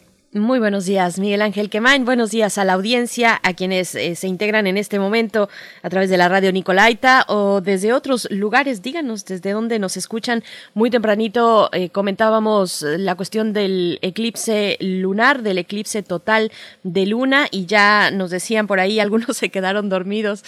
Creo que, eh, mm, a ver, ¿quién, ¿quién nos estaba comentando que se había quedado dormida durante el eclipse? Pero bueno, que había escuchado a lo lejos a Rosario Durán. me quedé dormida, ya no vi el eclipse, pero sí escuché a lo lejos, ladraban y aullaban los perros. Gracias Rosario Durán también por aquí, Flechador del Sol, nos dice hashtag eclipse total de luna. Bueno, pues algo que ya nos había anunciado desde hace dos semanas la doctora Gloria Delgado Inglada, que es colaboradora de Primer Movimiento, investigadora del Instituto de Astronomía de la UNAM y divulgadora científica. Bueno, nos decía, atención, hay que estar atentos pues al eclipse de, de luna. Yo lo pude ver un poco por el lugar en el que me encuentro eh, en la costa eh, del Pacífico, eh, en, en, San Francisco, se pudo ver a, alrededor de las 4 de la mañana, que es además la hora en la que yo me empiezo a preparar por el, la diferencia de horario para, para entrar con ustedes. Y bueno, se pudo ver una luna, de verdad, un, un fenómeno bellísimo que, que vale mucho la pena disfrutar. Coméntenos ustedes si desde su ciudad se pudo ver, desde el lugar donde nos escuchan, pudieron ver este eclipse pues sí, había que madrugar un poquito, pero valía completamente la pena, Miguel Ángel. Sí, Berenice, bueno, son, son experiencias que, pues que no se olvidan, son eh, cuestiones eh, que forman parte de una, de una, de un dato y de una, y de una emoción como la emoción ayer que eh, recibió el rector Enrique Graue este reconocimiento, esta medalla al mérito docente 2019, profesor José Santos Valdés. Es, una, es un reconocimiento que da el, el Congreso de la Ciudad de México y le dio oportunidad al rector de la UNAM, a Enrique Grague Vigers, al doctor Enrique Grague Vigers, eh, agradecer y estimular, fomentar la idea de que es necesario reconocer a los más de dos millones de profesores que no han parado, que no han detenido sus actividades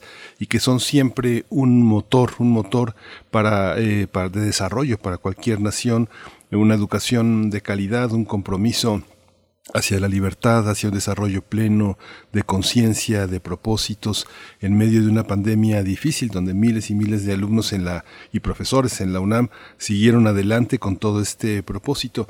Y es conmovedor que se le haya otorgado la, la memoria, eh, la medalla José Santos Valdés, porque tal vez eh, pocos recuerden a este hombre que pues falleció ya hace casi 30 años, falleció en 1990, 91, en 1991. Él, él en 1933, José Santos Valadez, hizo posible eh, que en la normal, en las normalistas entraran a estudiar mujeres en el servicio magisterial de Sonora. Recorrió muchas normales en el país, de muchos gobernadores lo, lo expulsaron por comunista, por rojo, por, eh, por, este, por vincular la educación a los movimientos obreros, campesinos. Él es uno de los arquitectos de la normal rural en México, así que traer a la memoria el, el, eh, a, este, a este personaje que es fundamental en la historia del país. Fue periodista, fue investigador, fue un hombre, eh, un hombre polifónico, un hombre con muchísimas cualidades que ahora este va a llevar también a su, el, el rector como parte de su trayectoria, José Santos Valdés, un maestro de México. Así es, bueno, eh, y un reconocimiento a todos los profesores y profesoras que durante este, esta pandemia pues eh, han, le han buscado la manera le han buscado la manera para seguir enseñando a distancia, porque, bueno, las plataformas digitales nos dan muchísimas herramientas y muchos elementos, pero la cercanía, el contacto, las dinámicas eh, entre personas, bueno, es algo que no se puede sustituir. Eh, los profesores y profesoras van buscándole la cuadratura al círculo y, bueno, eh, llegamos así también con este reconocimiento que nos compartes, Miguel Ángel Quemain. Muchas gracias.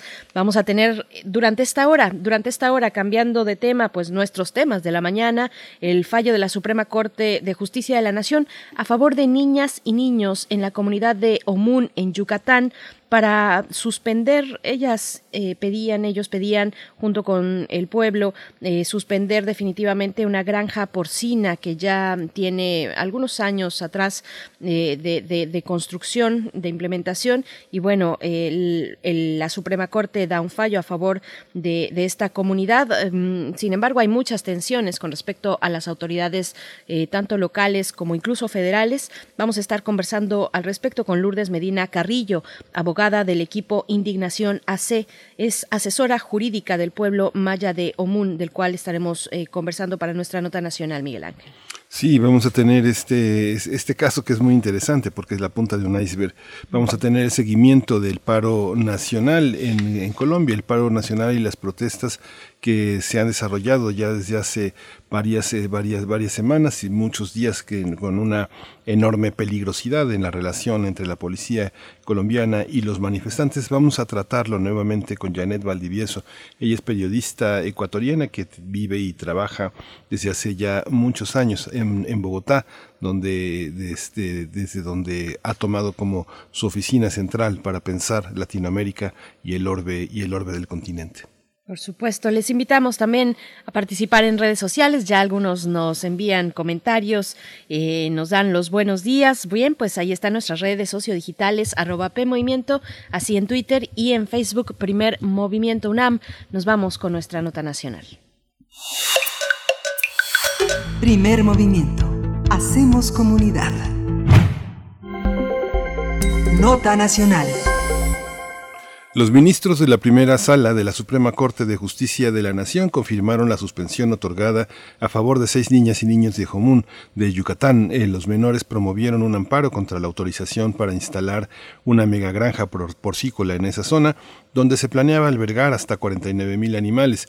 El argumento que presentaron es que era construida mediante permisos irregulares, además de que no se consultó a la comunidad del municipio y destacaron que su funcionamiento va a causar graves afectaciones al medio ambiente. Los menores de edad también indicaron que la granja va en contra del interés superior de la niñez, que incluye su derecho a un medio ambiente sano, a la salud y a una vida digna.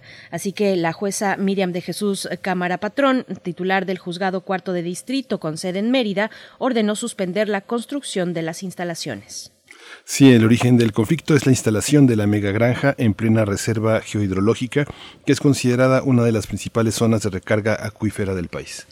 Bien, y bueno, esta suspensión está vigente desde el 9 de octubre de 2018. La empresa Producción Alimentaria Porcícola promovió entonces el recurso de revisión contra esta decisión, el cual fue desechado por los ministros de la Suprema Corte.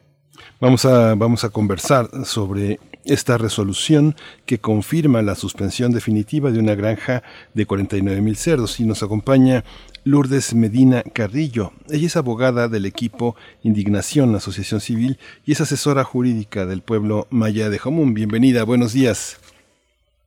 ¿Qué tal? Muy buen día, Berenice Miguel Ángel. Buenos días, gracias por el espacio y saludo afectuosamente a, a su auditorio de primer movimiento. Un placer estar con ustedes. Gracias, gracias por estar aquí, Lourdes Medina. Bienvenida a Primer Movimiento. Bueno, te pediría compartas para la audiencia un contexto, en qué punto da inicio pues este este este conflicto a partir de la instauración de esta granja porcícola eh, en en esta cercano a esta comunidad de Jomún. Cuéntanos, por favor. Sí, gracias, Berenice. Mira, el contexto, al fin de ecológico, económico y social de Jomún para situarnos, es un pueblo maya situado en Yucatán. Eh, tiene una importancia ecológica ya que alberga dos áreas naturales protegidas, que estas áreas naturales a la vez están protegidas por el convenio eh, Ramsar, que protege a los humedales de importancia internacional, y estamos hablando que es el área de, de recarga de la Reserva Hidrológica Anillo de Cenotes y también la Laguna de Yalajau. Entonces, por esta presencia de estas áreas naturales protegidas, y que a la vez genera la presencia de múltiples cenotes, la comunidad desde hace aproximadamente 10 años comenzó a desarrollar su economía, su desarrollo, así lo visualizan ellos, a partir del ecoturismo, ¿no? El turismo sustentable, sustentable, perdón, basado evidentemente en la visita de los cenotes, el conocimiento de la cultura maya y su relación que tienen ellos como comunidad indígena con estos cuerpos de agua. Entonces, ellos se han dedicado a esto, como comento, eh, desde hace ya 10 años. Hay un desarrollo económico desde los paradores turísticos, desde los guías de turistas, desde las ventas de comida. Hay un circuito económico que ellos han desarrollado, que depende, este pueblo, este pueblo de alrededor de 9.000 habitantes, alrededor del 60-70% gira en torno a esta economía del ecoturismo. Entonces, eh, finales del 2016 comienza a haber la construcción de una carretera ellos empiezan a cuestionar de qué era y la primera respuesta fue que era un beneficio para conectar el pueblo con esta reserva llamada Laguna Yalajao. Sin embargo, comienza a haber otro tipo de movimiento y haciendo otros cuestionamientos, el presidente municipal de ese entonces les contesta que había dado una un permiso de construcción para naves porcícolas, que en este caso es la mega granja con capacidad de hasta 49 mil cerdos, y la construcción evidentemente de áreas de tratamiento de aguas residuales en esta zona, que además de, como ya les comenté, importancia ecológica, económica para este pueblo, por las características del suelo, que es un suelo kárstico de la península de Yucatán, hace que sea altamente vulnerable a la contaminación por la filtración fácil que hay del agua al subsuelo, de, de forma directa, ¿no? Sin atenuar los contaminantes. Entonces, el pueblo evidentemente inconforme porque no fue consultado, no, no, no realizó la autoridad la consulta indígena y además de que no es compatible con la visión de desarrollo que ellos, que ellos llevan desde hace, como comenté, hace 10 años, comienzan a organizarse, a pedir información, descubren que al momento de la construcción no tenía en ese entonces una autorización de estudio de impacto ambiental, Entonces ellos organizan una consulta indígena de manera autónoma para llevar la información de este proyecto, de este megaproyecto al pueblo eh, eh, y a partir de esa, de esa consulta indígena el pueblo decide que no quería la instalación de esta granja. Estos resultados fueron llevados a autoridades, que en este caso están eh, involucradas autoridades municipales, estatales, como la Secretaría, ahora de Secretaría de Desarrollo Sustentable del Gobierno del Estado de Yucatán, que, quien es quien autoriza, al final de cuentas, esta, esta manifestación de impacto ambiental de esta media granja, y evidentemente también eh, autoridades federales como la CONAGUA que da los permisos de extracción y de descarga de agua residual para la operación de esta media Entonces, eh, las autoridades no hacen caso a la voluntad y a la decisión que ya había tomado el pueblo. La empresa evidentemente sigue construyendo a pesar de las oposiciones que tenía eh, la comunidad. Presentan algunos recursos legales los cuales no son exitosos porque las autoridades eh, judiciales en Yucatán decían que no había un daño todavía que se le estaba efectuando a la comunidad. Es hasta que esta granja comienza a operar en septiembre del 2018 que ante esta evidentemente violación a los derechos de la, de la comunidad, un colectivo de niñas y niños representando al final de cuentas a la niñez de Jomún presentan y promueven un amparo. Este amparo son escuchados finalmente y es como ustedes han comentado que el 9 de octubre del 2018 la juez cuarto de distrito les otorga una suspensión. ¿Para qué efecto? Para el efecto que se paralizan las operaciones de esta granja, retiren los cerdos que ya estaban adentro operando y eh, se tramite el juicio, ¿no? Pero ya aplicando en materia ambiental algo que se llama principio precautorio. Es decir, yo no tengo que esperar a que cause el daño esta megafábrica de cerdos para proteger a este pueblo y a esta zona tan sensible como es la Reserva Hidrológica Anillo de Cenotes. Evidentemente, esto fue combatido por autoridades y por la empresa, es esta revisión que, como comentaron, llega a la Suprema Corte de Justicia de la Nación. El pasado 19 de mayo, la primera sala confirma esta suspensión, es decir, confirma que la granja tiene que permanecer cerrada, evidentemente porque refleja un riesgo de daño ambiental y de daño a los derechos de los niños y niñas de común si esta opera. Es importante hacer como la mención que el juicio sigue en trámite, el juicio principal está en el juzgado segundo de distrito en Yucatán, sigue en trámite, se encuentra en desahogo de pruebas periciales de la importancia científica también ¿no? y ambiental del caso. Y eh, lo que hace la Corte y es importante, uno, confirmar y dar la razón al pueblo, hasta este momento ha, se ha mantenido en esta resistencia y en esta lucha, y dos, esperamos también la sentencia de la Corte porque tenía la Corte la oportunidad, en este caso, de desarrollar principios en materia de derecho ambiental que pudieran no solamente beneficiar a este caso de común, sino a los casos ambientales y de la situación que estamos viviendo ¿no? en, en México con toda esta justicia ambiental y la defensa también que llevan los pueblos indígenas para defender sus territorios. Entonces, hasta ahí estamos.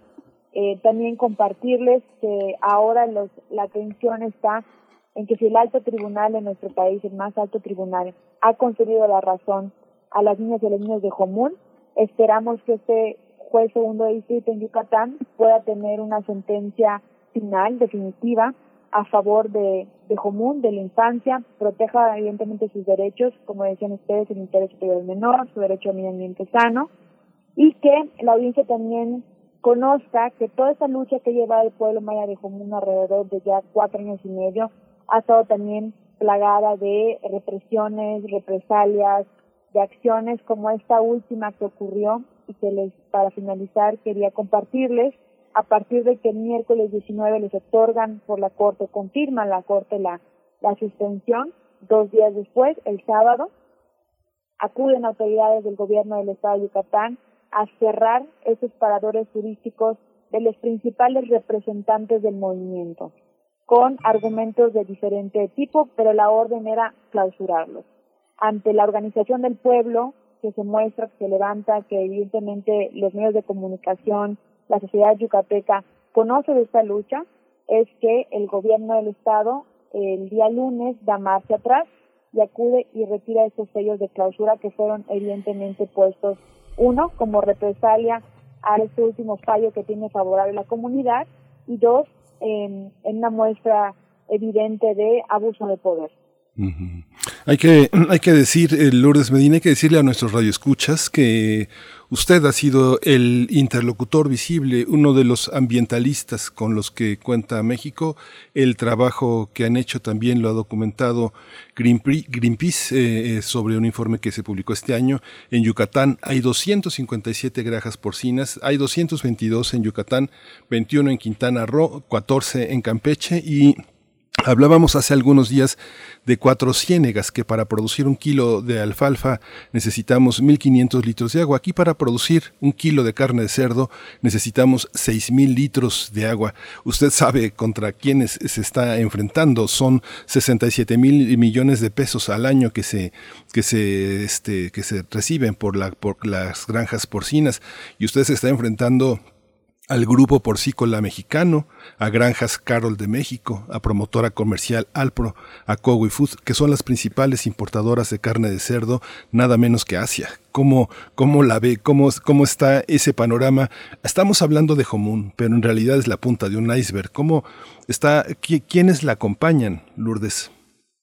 Miguel Ángel, eh, te agradezco de verdad que hayas, como dices, enfocado la atención en esto. Jomún efectivamente es la punta del iceberg Común ha hecho el caso emblemático que ha destapado, ha descubierto una serie de irregularidades con las cuales operan desde también aproximadamente a 8 o 10 años la industria porcícola en la península de Yucatán.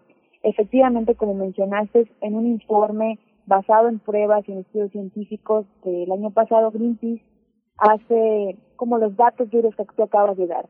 Te quiero comentar que con algún registro, algún registro, digamos, en información pública, existen estas 250 granjas en Yucatán. Sin embargo, en declaraciones del gobierno del estado se presenta que solo en Yucatán hay más de 440 megagranjas porcícolas.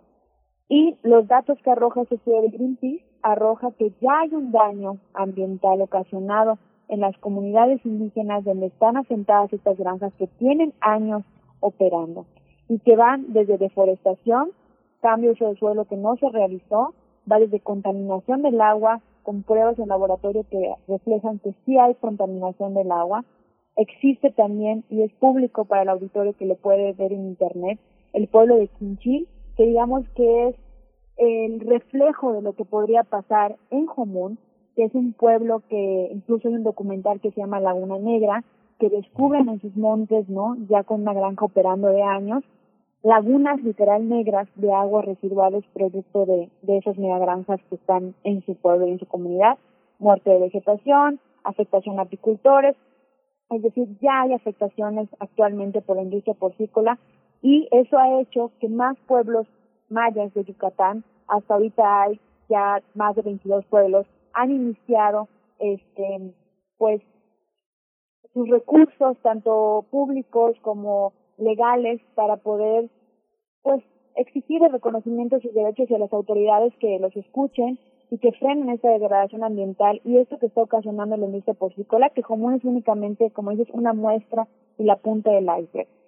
Evidentemente reconocen ellos el poder porque no es únicamente, como mencionaste, las empresas que representan la industria porcícola en la península de Yucatán. Desgraciadamente están cobijadas porque es una política pública estatal del gobierno del estado de Yucatán, en este caso en específico, de incentivar esta industria y que a lo largo de cuatro o cinco años que se ha empezado a escuchar esta problemática, nunca ha emitido un comunicado, un posicionamiento en torno a esta problemática que el pueblo, los pueblos mayas de Yucatán están denunciando desde hace cuatro años.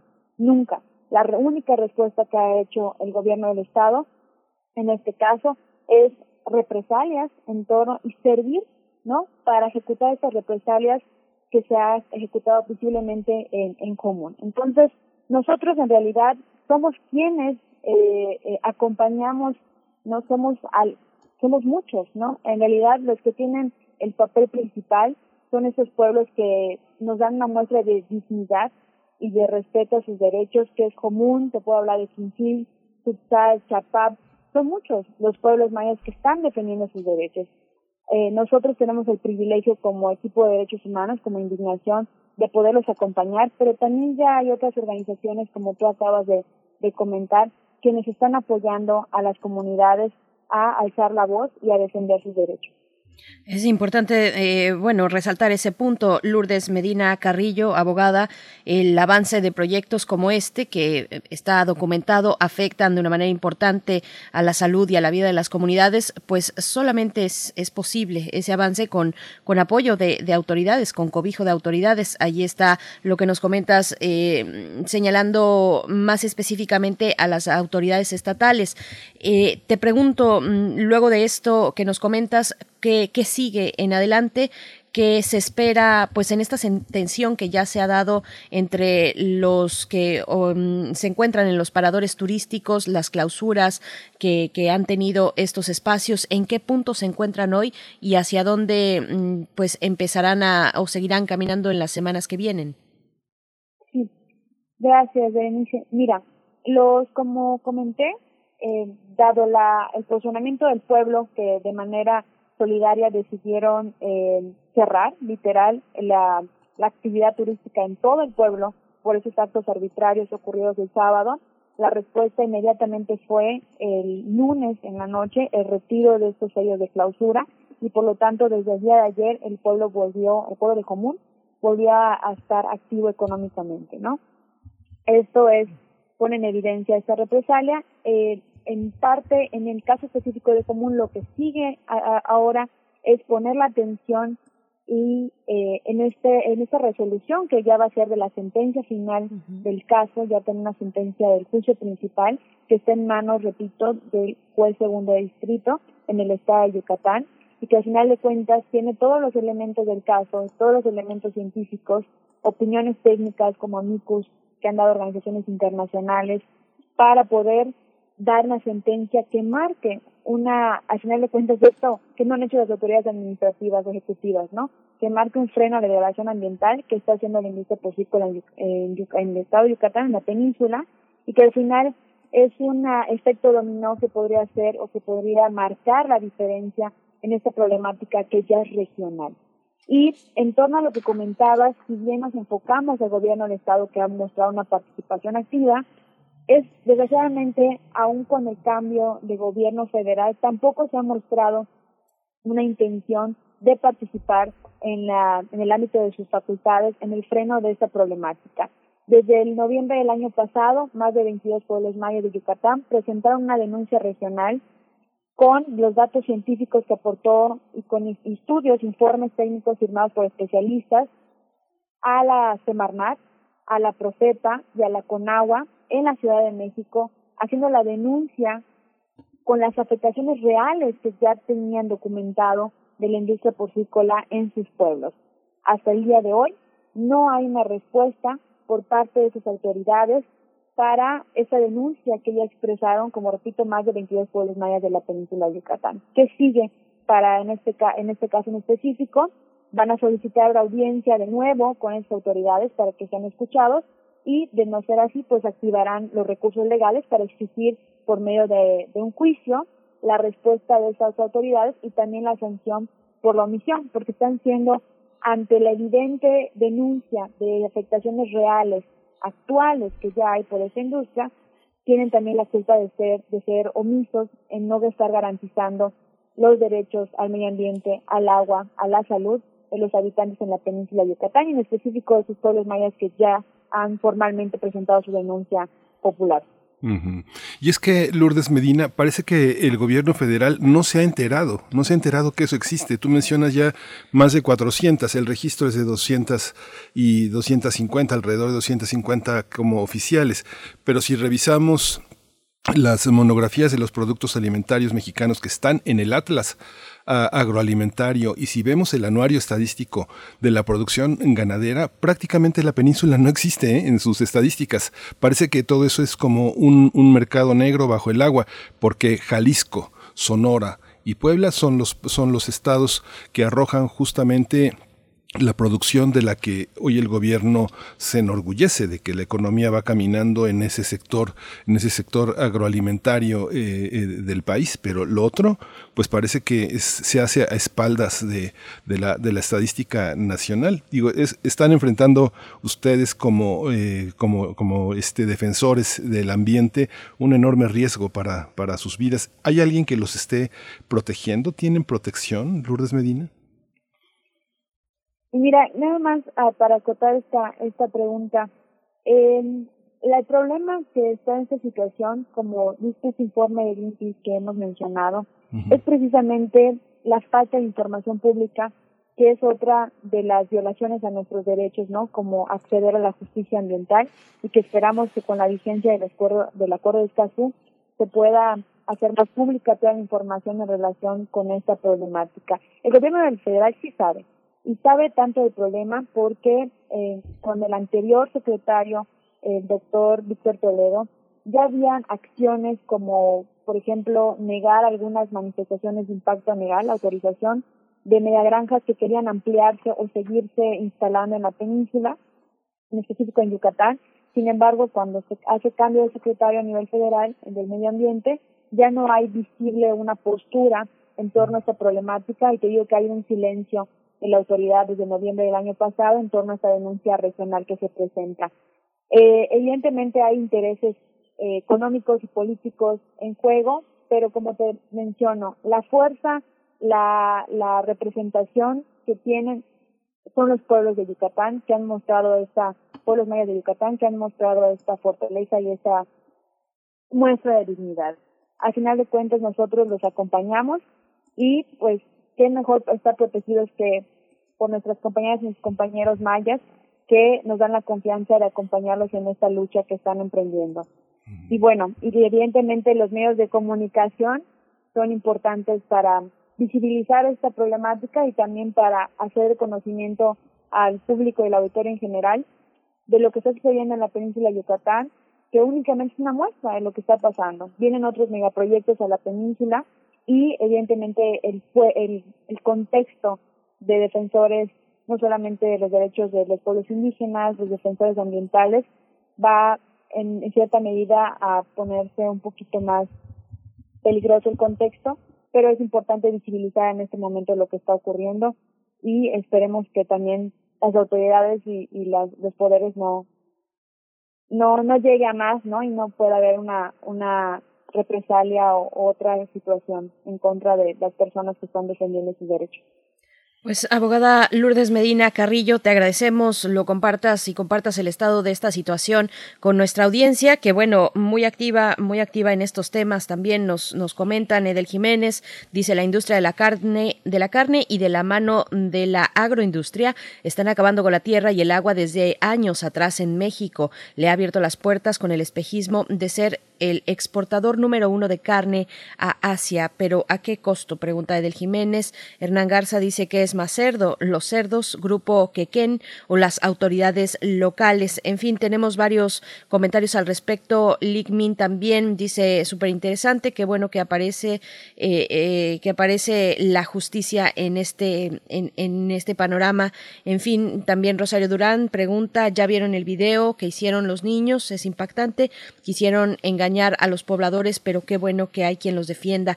Pues bueno, ahí dejamos estos comentarios para ti, para todo el equipo de defensa. Lourdes Medina, eh, abogada del equipo Indignación AC y asesora jurídica del pueblo maya de Jomún. Muchas gracias por esta mañana. A ustedes por el espacio y, y esta historia, como dicen, es la es el comienzo todavía. Nos queda mucho mucho por caminar y esperemos que estemos acompañados por todas ustedes. Eso es lo importante eh, acompañarnos de la sociedad. Eh, Lourdes Medina, muchas gracias. Hasta luego, buen día. Gracias, así será. Pues vamos a hacer una pausa musical, vamos a escuchar de Carlos Sadnes, Perseida.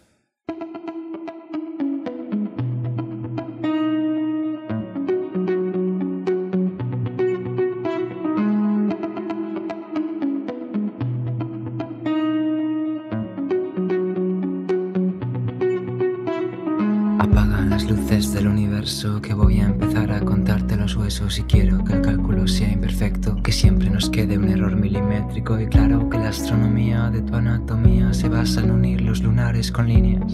Parece mentira que el sol se ponga entre tus costillas.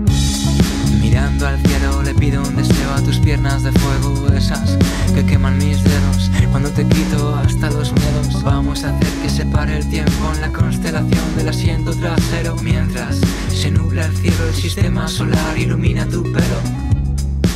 Y hoy me sigues tan de cerca,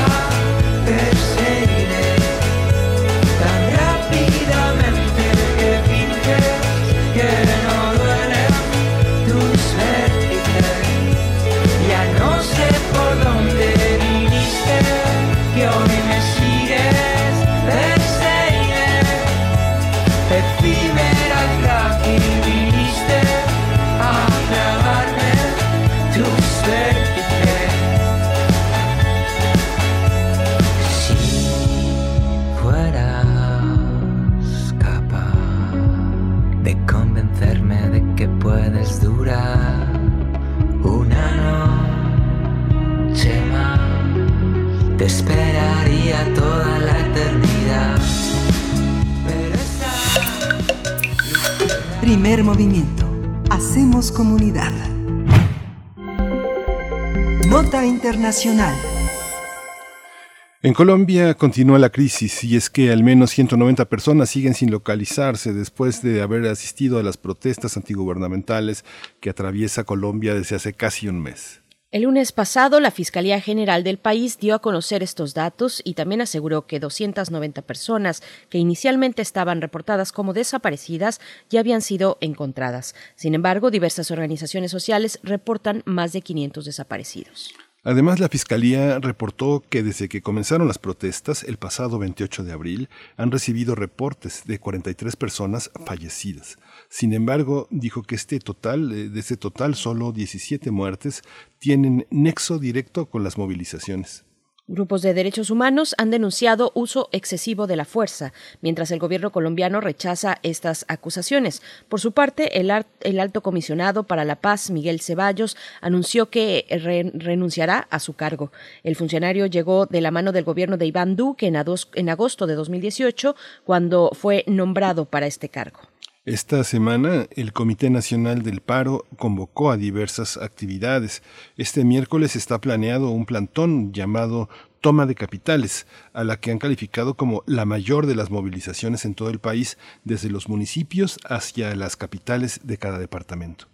Bien, pues vamos a conversar sobre la crisis en Colombia ante el paro nacional contra el gobierno de Iván Duque, con el fin de darle seguimiento al caso, bueno, que hemos eh, llevado de la mano con Janet Valdivieso, que ahora nos acompaña una vez más esta mañana. Ella es periodista ecuatoriana, eh, trabajó en Quito para la agencia Associated Press y diversos medios haciendo coberturas especiales. Ha vivido en distintos lugares de la región latinoamericana, Montevideo, Brasilia, La, Habana, y desde 2017 se eh, vive en en, Bogotá, donde es periodista freelance. Eh, Janet Valdivieso, ¿cómo te encuentras esta mañana? Gracias por estar una vez más, por dar seguimiento a lo eh, relevante y muy importante y de verdad que eh, roba nuestra atención constantemente la situación en Colombia. Janet, buenos días, ¿cómo estás?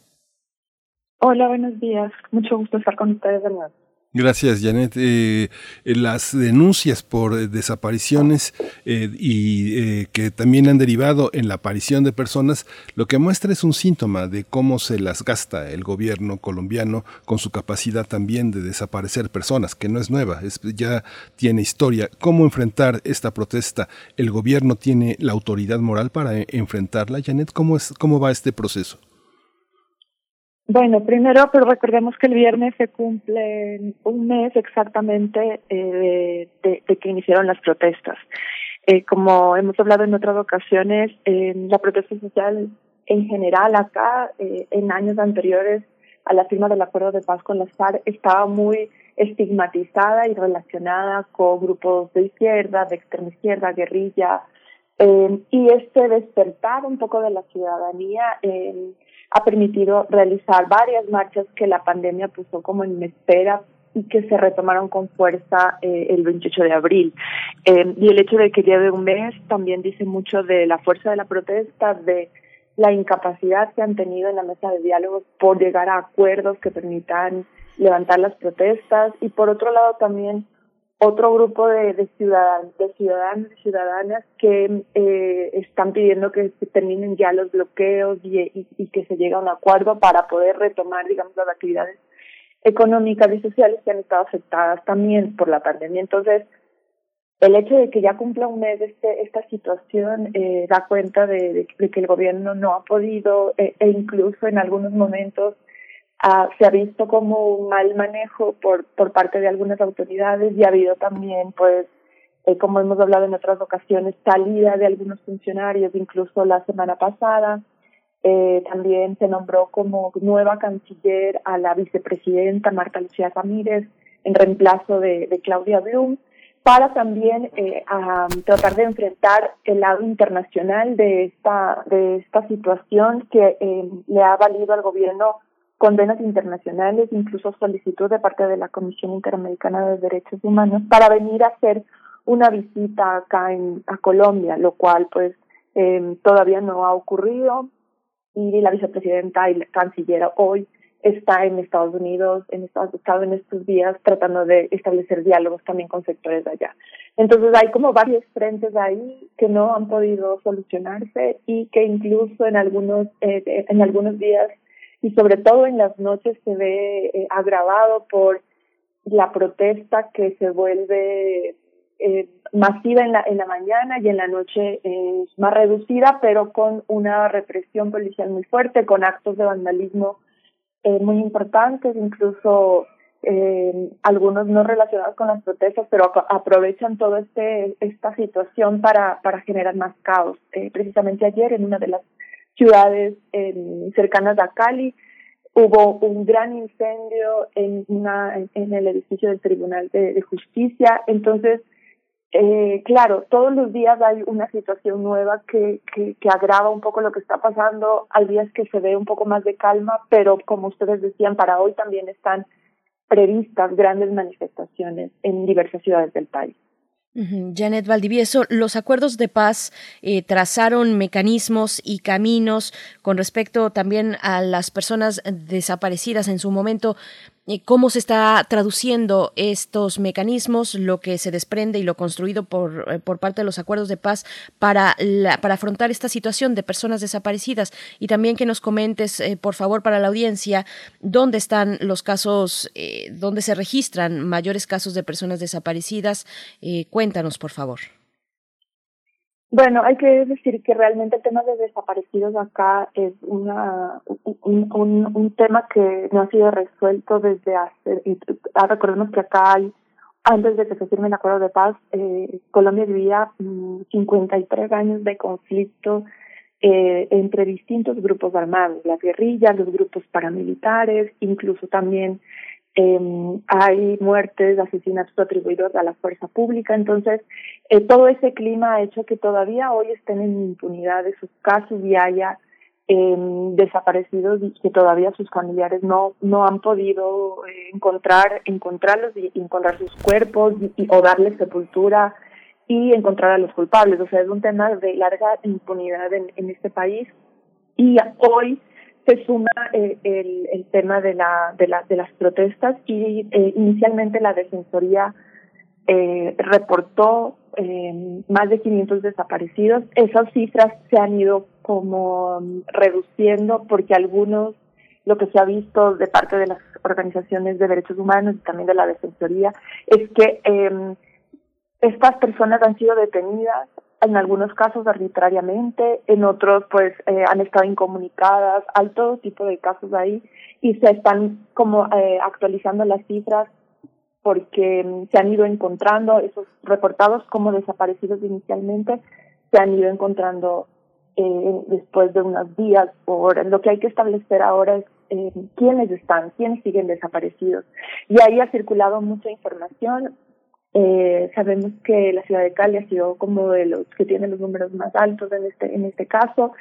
Eh, y eh, lo que ha dicho oficialmente la fiscalía es que tiene una una denuncia formal de desa por desaparecido por, como desaparecido. Entonces Eh, mientras tanto, las ONG siguen manejando otro tipo de números, incluso hay reportes de, de, denuncias de estas detenciones arbitrarias eh, o que la policía no, acá hay una, una suerte de detención temporal que la policía debe reportar en, en, en un tiempo que están las personas están en dónde, en qué sitio, en qué centro de detención y eso a veces no se ha cumplido.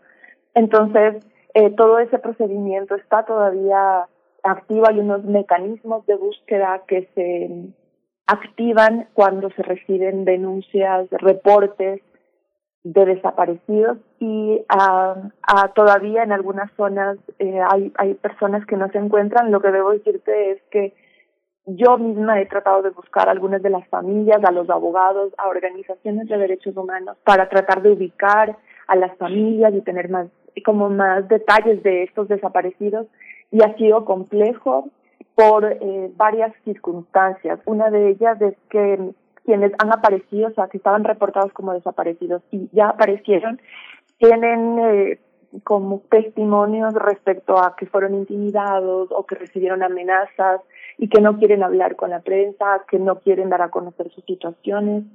Eh, en otros casos, pues las familias, lo que nos dicen las organizaciones es que están todavía eh, recolectando y documentando los casos, entonces ha sido un poco complicado llegar específicamente a las víctimas, pero hay una lista de nombres que inicialmente la Defensoría eh, publicó y que se han ido cotejando.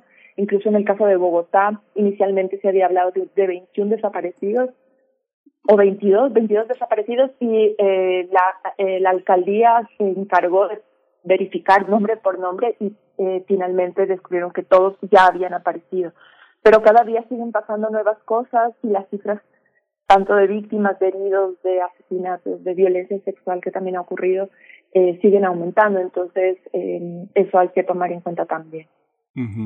En Colombia, eh, Janet, ¿cómo, ¿cómo se castiga, cómo se evalúa, se respeta la protesta social? ¿El gobierno tiene derecho de perseguir a los manifestantes. Es, es, es, una, es un tema generalizado en, en Colombia, ahora que eh, este día que se va a realizar una de las manifestaciones más grandes de los últimos eh, tiempos, ir de un municipio, de ir de los municipios a las cabeceras municipales, que es para que se entienda en el caso de México, eh, ¿qué, qué, qué, significa? Eh, ¿Será transitar a través de carreteras, interrumpir vías de comunicación, hacer muy visible esta protesta que han tratado de invisibilizar? ¿Cómo, cómo, se, cómo lo evalúa la ley colombiana?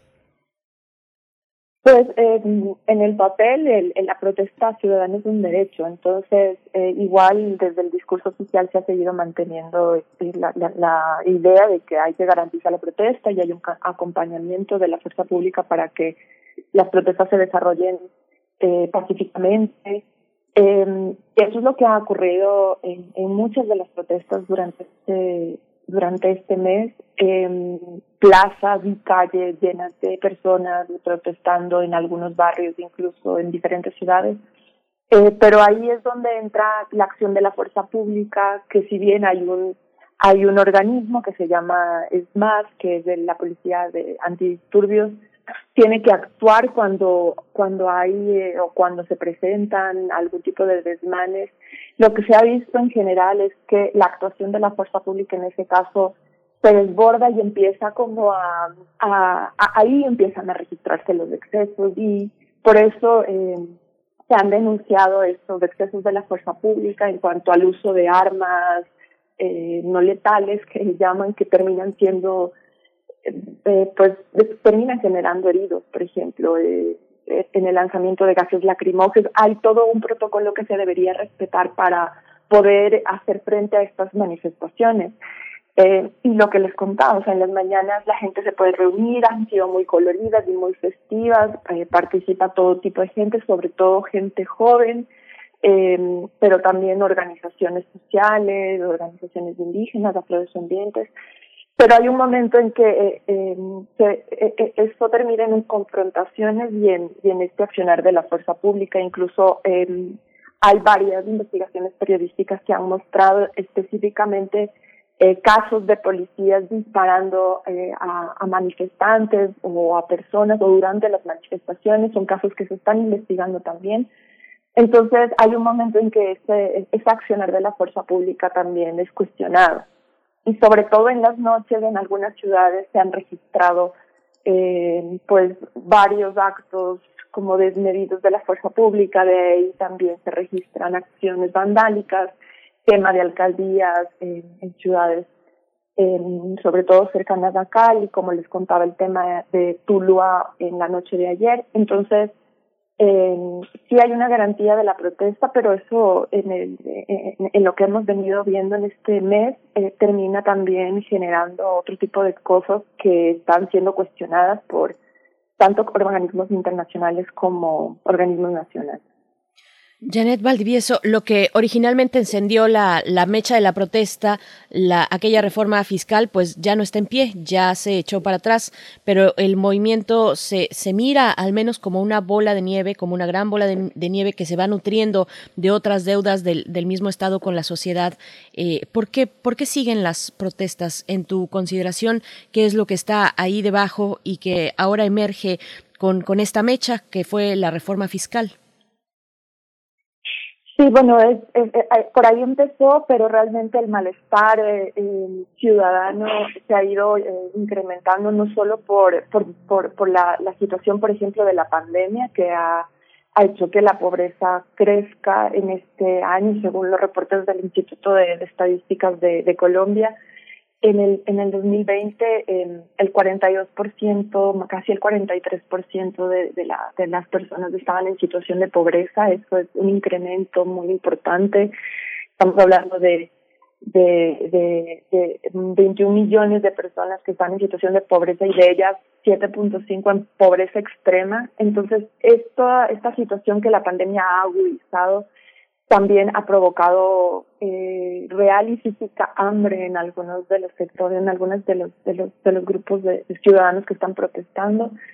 Eh, también a eso se debe sumar que eh, Colombia es un país eh, muy desigual, entonces esa esa esa diferencia entre los más ricos y los más pobres es, es, es uno es Colombia después de Brasil es uno de los países más desiguales de la región y eh, y eso también está ahorita nutrido por toda la cantidad de jóvenes que están en las calles, ¿no? Se ha identificado a, la juventud como uno de los actores principales en estas protestas y, y, es, y es, según algunas investigaciones y, e incluso encuestas que se han hecho, eh, acá en, en, en Colombia casi un tercio de la, de la población, de los jóvenes, no estudian ni trabaja. Entonces, eh, esto también ha sido muy evidente en las marchas, eh, los llamados ninis, ¿no? Que no estudian ni trabajan y el acceso a la universidad pública o a la universidad privada acá todavía para muchos de los jóvenes es,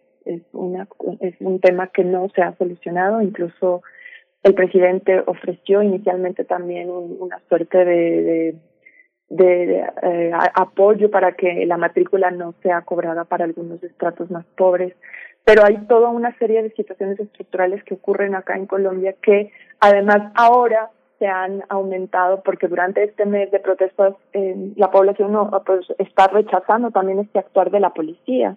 Entonces eso también ha, venido sumando malestar en la población de rechazo a asesinatos a manos de la fuerza pública, del uso excesivo de la fuerza, y una condena que todavía no se ha dado claramente de parte del gobierno. Entonces, eso también a veces caldea mucho los ánimos, algunas declaraciones de algunos funcionarios, como el ministro de Defensa, que en algunas ocasiones ha estado eh, estigmatizando a algunos líderes, por ejemplo, o relacionando el tema de las protestas con grupos armados que también eh, sin desconocer que existen, pues no se puede explicar la protesta solo por esta razón. Entonces, a veces esto también ha ido sumando una serie de, de, razones para que la protesta continúe. Y como les decía, pues los diálogos con el Comité del Paro, que está representado para, por diferentes representantes de organizaciones sociales, todavía no han llegado a un acuerdo para, eh, para, poder concluir este, estas protestas. Pues te, agradecemos, eh, te agradecemos muchísimo, Janet Valdivieso, toda esta, todo este panorama que, bueno, verdaderamente, pues es muy, muy eh, aleccionador, muy iluminador para nosotros. Colombia tiene muchas aristas, es un país de una profundidad que a veces las noticias no dejan visualizar. Colombia es un país sumamente complejo, con muchísimas diferencias étnicas, sociales, así que bueno, este panorama que nos ofreces lo agradecemos, lo agradecemos, lo agradecen nuestros radioescuchas. Eh, seguimos, seguimos al habla, Janet Valivieso, gracias por tu generosa colaboración con Radio UNAM. Bueno, muchas gracias a ustedes, mucho gusto y que tengan buen día. Igualmente, Janet Valdivieso, periodista eh, ecuatoriana, vive en Bogotá, donde es periodista freelance.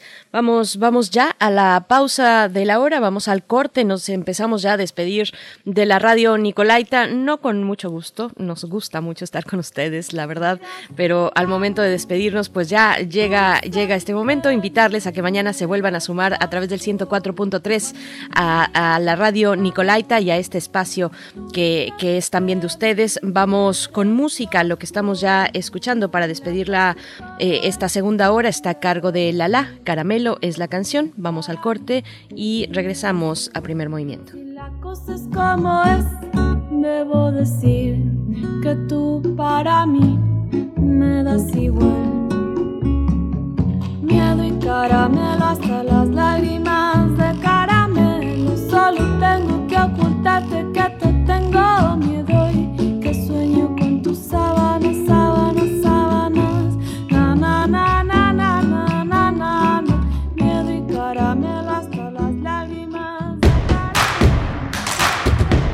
Síguenos en redes sociales. Encuéntranos en Facebook como Primer Movimiento y en Twitter como arroba PMovimiento. Hagamos comunidad.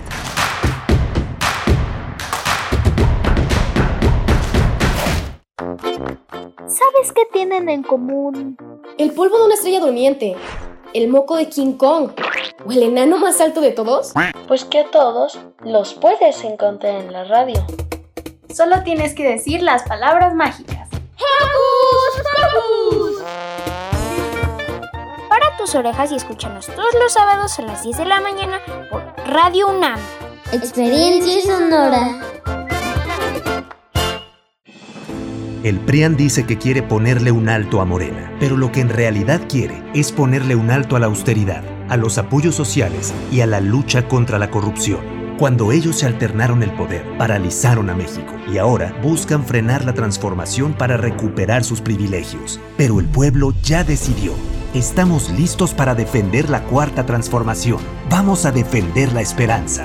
Vota por las y los diputados federales de Morena, la esperanza de México. Pásale. Dígame, ¿es usted seguidor de la 4T? Soy comerciante, mi negocio quebró y necesito apoyo para trabajar. ¿Trabajar? Por eso no le podemos ayudar aquí, señor. Siguiente. Que no te hagan güey. Con el programa económico Fénix CDMX promoveremos la reactivación económica de la Ciudad de México, apoyando empresas que hayan conservado y aumenten puestos de trabajo, que promuevan la incorporación de jóvenes y se certifiquen en igualdad salarial. Cambiemos. La Ciudad de México te necesita. Vota PAN. El INE organiza las elecciones, pero quienes las hacemos somos las y los ciudadanos. Desde que nos invitan para recibir y contar los votos de nuestras vecinas y vecinos. Y además nos capacitan para ello. Nuestra participación es muy importante. El INE se encarga de que tengamos una casilla cerca de nuestra casa. Y nos proporciona una credencial de elector para identificarnos y votar. En las elecciones, el INE nos da certeza y legalidad. Este 6 de junio, toma tu INE, tu cubrebocas y sal a votar. Votar es seguro. INE. Somos Fundación UNAM una asociación civil que lleva 28 años apoyando a más de 700.000 estudiantes universitarios a continuar y concluir sus estudios. Hoy, tú puedes apoyarlos a cumplir sus metas. Entra en www.fundacionunam.org.mx diagonal asociate y cambia su futuro. Asociate y dona a Fundación UNAM. Soy Ana, soy presidenta de mi casilla y te voy a decir por qué en las elecciones no hay fraude. Porque la documentación electoral está hecha con estrictas medidas de seguridad para protegerla de cualquier falsificación. Porque se nos coloca tinta indeleble para que las personas podamos votar solo una vez. Porque tenemos una credencial para votar y una lista nominal confiables. Y lo más importante, porque somos las y los ciudadanos quienes contamos los votos de nuestras vecinas y vecinos. Por eso, no hay fraude. INE.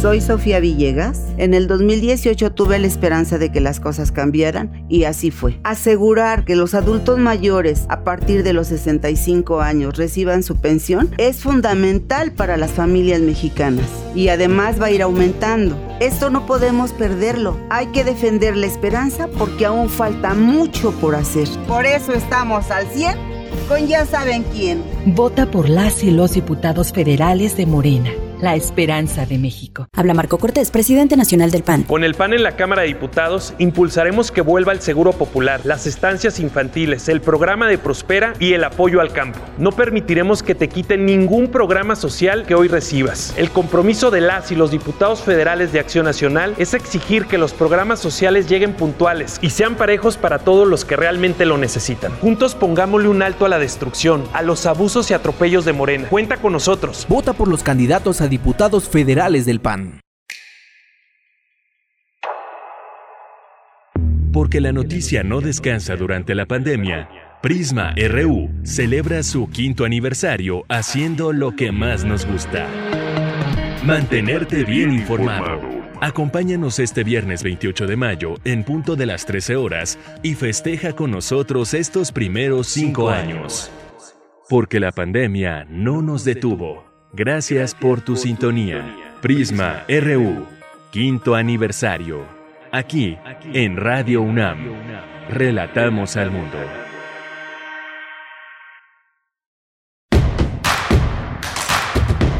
Encuentra la música de primer movimiento día a día en el Spotify de Radio UNAM y agréganos a tus favoritos.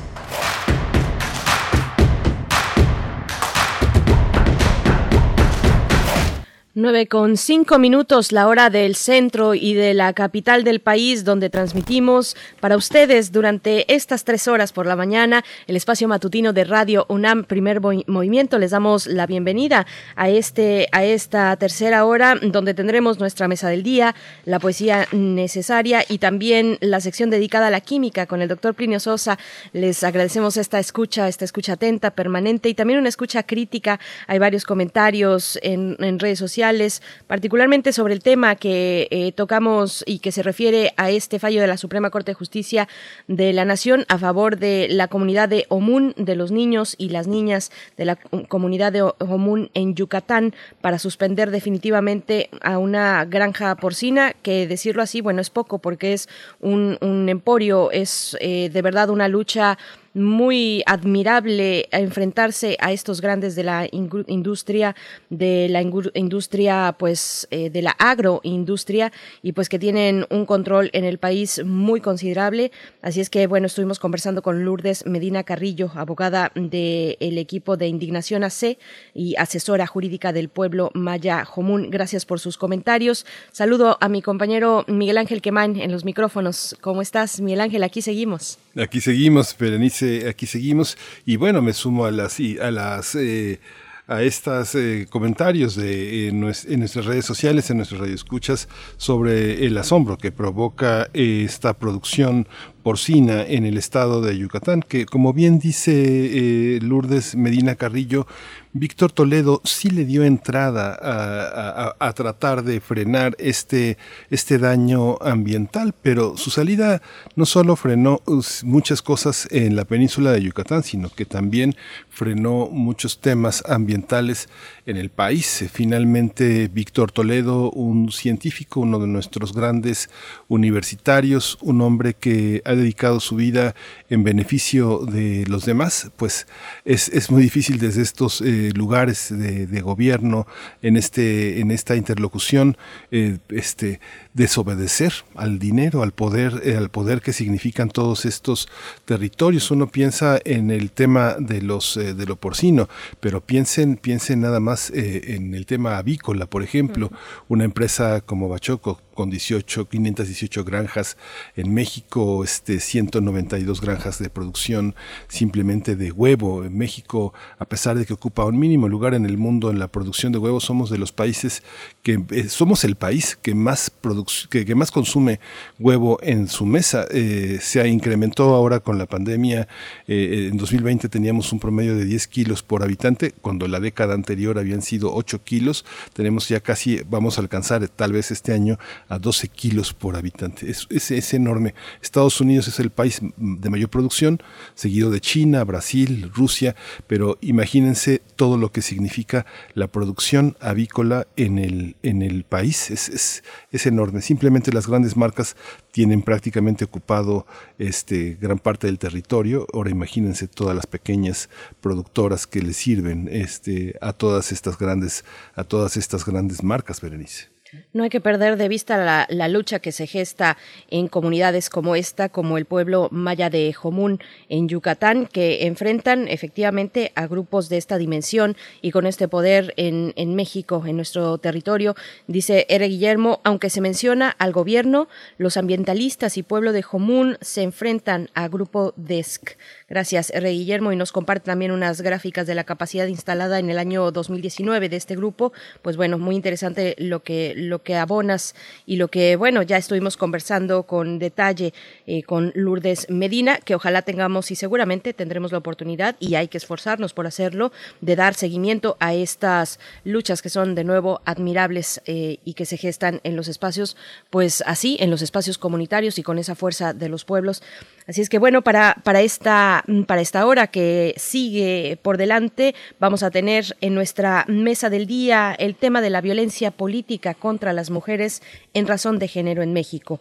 Ya faltan pocos días, pocos días, 11 días, estamos alrededor de los 11, 10 días para que se realice la jornada electoral pues más grande de la historia de nuestro país. Vamos a estar conversando respecto a violencia política contra las mujeres con la doctora Luz María Cruz Parcero, doctora en Ciencias Políticas y Sociales por la UNAM, maestra en Estudios Sociales por la UAM y profesora de tiempo completo de la Facultad de Ciencias Políticas y Sociales también de la UNAM.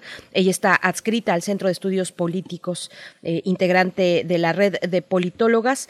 También nos acompañará la licenciada Samantha Páez Guzmán, directora de Análisis de la Violencia de Género Mediática y Digital del Consejo Ciudadano de Seguridad y Justicia del Estado de Puebla, Miguel Ángel. Sí, vamos a tener al final del programa la presencia de eh, Plinio Sosa. Él es académico de tiempo completo de la Facultad de Química se ha dedicado principalmente a la docencia y a la divulgación de la química.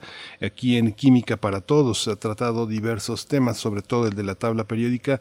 Y bueno, es un, es un, es un escritor, es un hombre que encuentra eh, lo que tiene que ver con nosotros en lo que parece más ajeno. Hoy el tema es el ozono y eh, lo titula El ozono héroe o villano. Bien, pero antes nos vamos con la poesía, querido Miguel Ángel, que está en tu cancha, así es que vamos a escuchar vamos. si estás listo. Primer movimiento. Hacemos comunidad. Es hora de poesía necesaria.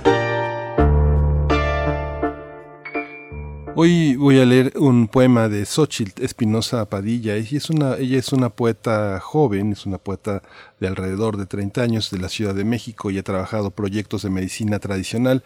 Participó de una manera muy interesante con los proyectos de Radio Ciudadana que tuvo el IMER, justamente tratando de promover esta, esta idea de protección de las tradiciones. Voy a leer un poema que se llama La venganza de la sal y lo voy a acompañar con la Modern Balén de Rita Mitsuko, este gran grupo que puso este gran éxito de la moderna ballena en su disco Sistema D. Es, eh, así dice el poema de Xochitl Espinosa Padilla, La venganza de la sal.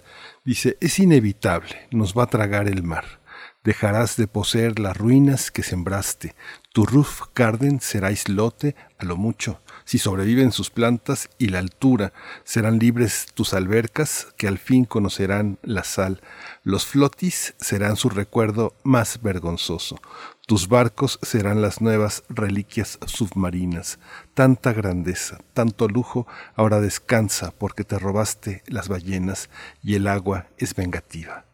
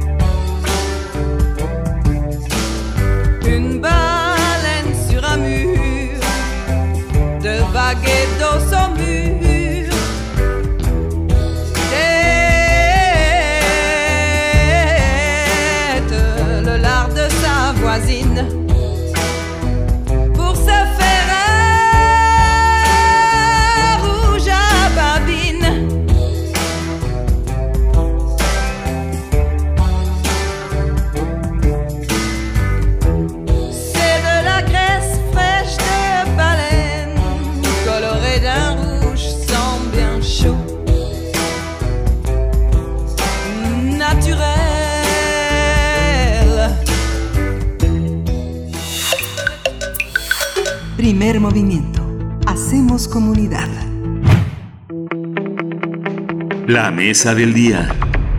La violencia política contra las mujeres comprende todas aquellas acciones u omisiones de personas, servidoras o servidores públicos que se dirigen a una mujer por ser mujer en razón de género, tienen un impacto diferenciado en ellas o les afectan desproporcionadamente con el objeto o el propósito de menoscabar o anular sus derechos políticos electorales, incluyendo el ejercicio del cargo. De acuerdo con el protocolo para la atención de la violencia política contra las mujeres en razón de género, la violencia política contra las mujeres puede incluir, entre otras, violencia física, psicológica, simbólica, sexual, patrimonial, económica o hasta feminicida. Hay que señalar que como parte de la reforma a diversas leyes en materia de violencia política contra las mujeres en razón de género, que se publicó en abril del año pasado en el Diario Oficial de la Federación, el Instituto Nacional Electoral actualizó y armonizó su reglamento interior, así como ordenamientos y acuerdos. Entre los ordenamientos se encuentra la lista de las personas sancionadas por violencia contra las mujeres en razón de género durante el actual proceso electoral. Hasta el momento, 48 personas han sido sancionadas por violencia de género. Se trata de 12 mujeres y 36 hombres que conforman la lista del Registro Nacional de Personas Sancionadas en materia de violencia política contra las mujeres en razón de género. Bien, pues vamos a conversar sobre este tema ahora que estamos pues ya en la antesala de la jornada electoral. Presento por mi parte, tenemos dos invitadas, pero por mi parte presento a la doctora Luz María Cruz Parcero. Ella es doctora en Ciencias Políticas y Sociales por la UNAM, maestra en Estudios Sociales por la UAM, profesora de tiempo completo de la Facultad de Ciencias Políticas y Sociales también de la UNAM, adscrita al Centro de Estudios Políticos. Es integrante de la red de politólogas y sus líneas de investigación van desde elecciones, participación ciudadana, clientelismo y ciencia política con perspectiva de género. Doctora Luz María Cruz Parcero, qué gusto poder conversar esta mañana. Gracias por aceptar eh, la participación en esta mesa. Bienvenida. Hola, ¿qué tal? Muy buenos días. Muchas gracias por la invitación y saludos a todas y a todos. Muchas gracias. También eh, por mi parte presento a Samantha Páez Guzmán. Ella, la licenciada Páez Guzmán, es directora de análisis de la violencia de género mediática y digital. Es parte del Consejo Ciudadano de Seguridad y Justicia del Estado de Puebla. Bienvenida, Samantha Páez, eh, aquí a Primer Movimiento esta mañana. Buenos días. Muchísimas gracias por la invitación.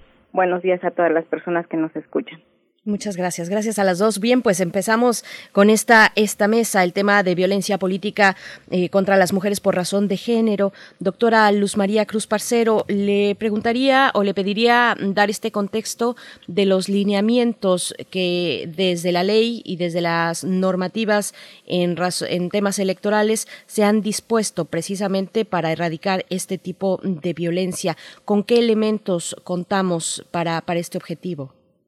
Sí, a ver, el contexto es muy interesante porque ha sido una una lucha muy larga por el reconocimiento de los de los derechos de las mujeres y ya llegando a este tema de la erradicación de la violencia de género, pues bueno, eh, en verdad es cuando, digamos, en, en la medida en la que se van afinando más los instrumentos, que observamos eh, mayores problemas, el panorama bueno, no curiosamente, más bien esto se explica en razón de una cultura pues muy muy machista y de relaciones sexuadas, de relaciones eh, tendientes a minimizar a la mujer.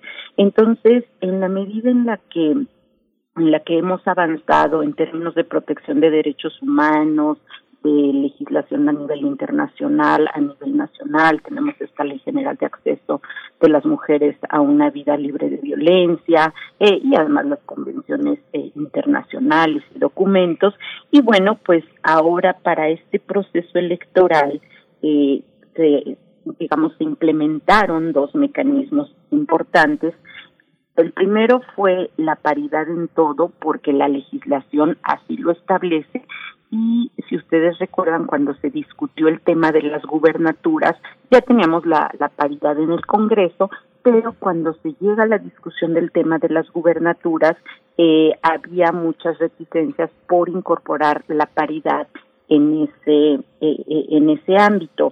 Hubo incluso eh, recursos que se metieron al Tribunal Electoral por actores que estaban en contra de esta eh, de esta medida.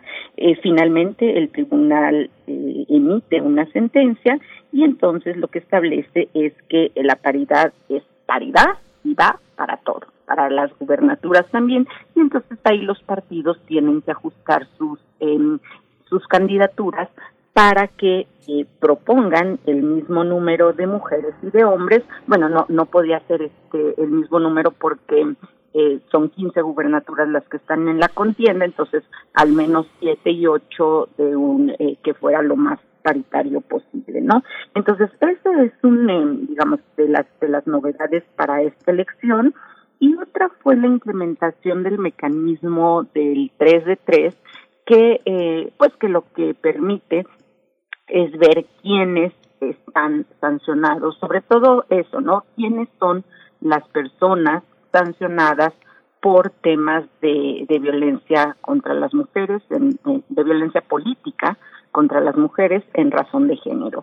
Y ahí es donde ustedes bien explican en su cápsula que se, se implementa este sitio en el, en el INE, que es el Registro Nacional de Personas Sancionadas en materia de violencia política contra las mujeres en razón de género, y lo que se, y ahí lo que podemos hacer es un seguimiento de las personas que han sido sancionadas y si, y si ustedes se fijan, si tienen un, un poco de interés y se meten en esta página, van a ver que eh, las personas que están sancionadas pues tienen cargos eh, cargos de representación o son eh, o, están encargados, por ejemplo, son presidentes municipales, o son regidores, son consejeros estatales, tesoreros de los municipios, eh, digamos, hay una serie de, cargos que están, eh, digamos, que están vinculados con el ejercicio de esta violencia política.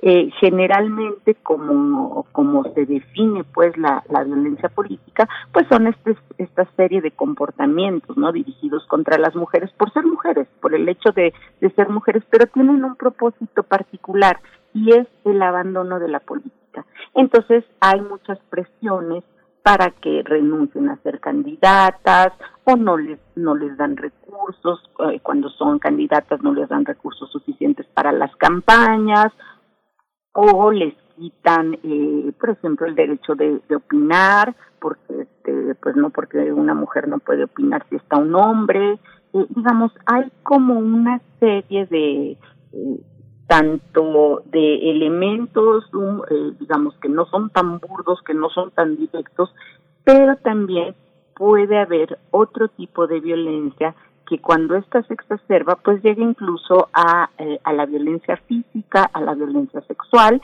y, ya estamos hablando, digamos, de una dimensión mucho más, mucho más fuerte. Entonces, lo que, lo que se busca con este instrumento de la 3 de 3 pues que es un instrumento inacabado porque ha habido también bastantes resistencias para, para su implementación, es al menos tener identificados quiénes quienes ya están sancionados y quienes no pueden acceder a un cargo público porque han sido violentadores o porque no han dado la eh, las pensiones.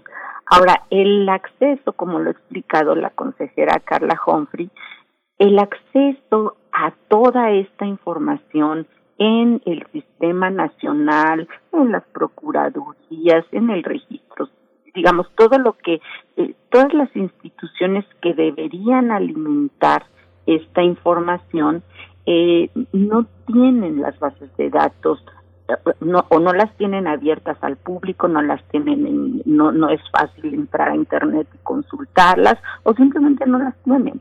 Entonces, eh, todavía en esto hay un largo camino y yo lo que pienso es que eh, el largo camino tiene que ver más con una cultura política, eh, en la medida en la que nos apropiemos de este tipo de instrumentos y de que estemos convencidas y convencidos de que sirven para erradicar la violencia de género, en esa medida podremos avanzar de manera más contundente en la implementación de estos mecanismos. Pero como vemos ahora en el escenario político, pues vemos, a ver, el caso tan sonado de la hija de Salgado Macedonio. Eh, es un caso en el que, bueno, a ver, yo como eh, el hombre no puede y entonces como mujer se presta la hija a suplir el papel del hombre. Y esto ha sucedido con las Juanitas y eso ha sucedido ahorita, está sucediendo a pesar de tener una legislación ya mucho más avanzada para tratar de erradicar este tipo de conductas. No se ha podido porque los actores todavía no están completamente convencidos de que esto es lo adecuado y por eso yo hablo de, que pues también se requiere un cambio cultural muy profundo para eh, apropiarnos de todos estos instrumentos, pero sobre todo de una eh, de una conciencia en términos de derechos humanos que nos permita eh, que, que, los hombres y las mujeres nos veamos en condición de igualdad. Claro. Eh, licenciada Samantha Páez Guzmán, bueno, por el mismo sentido, cómo se expresa la violencia política de género y particularmente irlo enfocando para tu participación a la cuestión digital, cómo afecta a un proceso electoral como el que en el que estamos eh, y que está en curso eh, la violencia de género digital, Samantha Páez. Y bueno, ¿cuáles son también, por supuesto, aquellos lineamientos con los que se cuenta para poder arbitrar y ordenar lo que eh, ocurre en un lugar tan, tan diverso y tan complejo como lo es el espacio digital, Samantha Páez. Claro, creo que me parece muy importante retomar lo que decía la doctora, porque este eh, problema de la violencia política de género es un problema sistémico eh, que tiene que ver con, desde luego, una cultura patriarcal y machista, y en ese sentido, toda esta violencia se ve reflejada en otros espacios como es el espacio mediático y el espacio digital. Me gustaría también mencionar que todos estos lineamientos que ya nos mencionó puntualmente también van a repercutir directamente en la violencia en el espacio digital. ¿Por qué? Porque ahora ya se está viendo, se está fiscalizando más a los actores políticos con nombre, apellido, partido, y entonces lo que va a ocurrir es que van a irse a, van a irse al espacio digital donde puedan ocultar su identidad. Esto es lo que nosotros hemos visto muchísimo eh, en este sentido y creo que también es importante decirlo que la normativa al respecto de la violencia digital nos parece un poco pues si no endeble, creo que es difícil que los actores políticos, que los actores que tienen la capacidad de sancionar e investigar, la entiendan. En primer lugar, nos parece importante eh, esta reforma que ya se había planteado a la Ley General de Acceso a, la, a las Mujeres a una Vida Libre de Violencia, donde se incluía la violencia digital. Sin embargo, no estamos tan eh, de acuerdo en que se haya incluido como un tipo más que como un ámbito, ¿no? Como un espacio donde se pueda ejercer cualquier tipo de violencia, ¿no? En este caso incluso también la violencia política, ¿no? Entonces lo que vemos es que no hay una forma de, detectar y sancionar de forma correcta lo que ocurre en redes sociales, ¿no? Hay muchísimas campañas negras en contra de candidatas, desde llamadas telefónicas, mensajes de WhatsApp, eh, donde no solo las desprestigian, sino que también hacen uso de recursos que no se harían en contra de los hombres, por ejemplo, la sexualidad, ¿no? Hay un caso de una eh, candidata donde se decía su nombre y se decía que por 250 pesos se le podía llamar y tener un encuentro sexual. Entonces, pues toda la gente que no está involucrada, que no sabe de la política, pues la llamaba y entonces ahí, pues desde luego estaba eh, denostando su ejercicio de la sexualidad. Entonces, eso ocurre mucho en redes sociales. Eh, en contra de políticas es sobre todo el tema de, eh, tiene que ver con su sexualidad, el ejercicio de su sexualidad, con su cuerpo, desde luego en su aspecto físico, también tiene que ver con desprestigiar su nombre, tiene que ver con eh, decir mentiras y hacer campañas de desprestigio, pero también campañas falsas. Y me parece muy importante también aquí decirlo, y creo que es eh, algo que ya habían investigado algunas compañeras de luchadoras, que las plataformas y también eh, las autoridades se tienen que involucrar en este aspecto de la violencia digital. No solo basta que las autoridades electorales ya lo mencionó la doctora, empiecen a investigar y empiecen a sancionar. Tiene que ser algo completamente integral, donde también las redes sociales y desde luego las plataformas empiezan a ver esto como algo sistemático y desde luego se investigue y se hagan instrumentos pertinentes. Porque como siempre pasa, eh, la cultura patriarcal va a buscar el huequito para no permitir que las mujeres ocupemos espacios en la vida pública, para denostar el trabajo que se hace, para seguir bloqueando el avance de los derechos políticos de las mujeres. Esta, esta, esta cuestión eh, del el tema eh, de la radiografía de un movimiento de mujeres en el país no necesariamente es, es feminista. Yo pienso, pienso el caso de eh, Evangelina Corona. Hubo algún momento en ella que la este esta mujer tlaxcalteca que fundó el sindicato de costureras después del temblor de 1985. Eh, Recuerdo que había gente que decía, "No, pero si ella no conoce de leyes, ella es una persona sin formación, no no sabe nada." Y bueno, Carlos Monsiváis y Elena Poniatowska insistían en que Evangelina Corona tenía más criterio y mucho más sentido que muchas personas con doctorados o con grados académicos importantes ¿Cómo entender? Eh, existe, doctora, existe, este, eh, doctora eh, María Cruz Parcero, existe una radiografía de mujeres activistas que sean parte de su comunidad, que otras mujeres, otros hombres y otros jóvenes crean en ellas para ocupar eh, cargos de eh, representación popular y que hayan sido vetadas, porque hay otras que forman parte de los cuadros de los partidos, que son mujeres que han militado, que son mujeres importantes y que, y que están ahí para eh, cumplir con las cuotas de género también, que es importante, pero las auténticas líderes, las, las mujeres peligrosas para, para, no para los hombres, sino para el poder político, para los abusos, las tenemos localizadas, las tenemos protegidas, hay un, hay un censo de de esta actividad política? A ver, propiamente un censo no. Eh, yo creo que es un tema súper importante el que plantea tampoco. A ver, las radiografías me parece que las tienen las, los partidos políticos.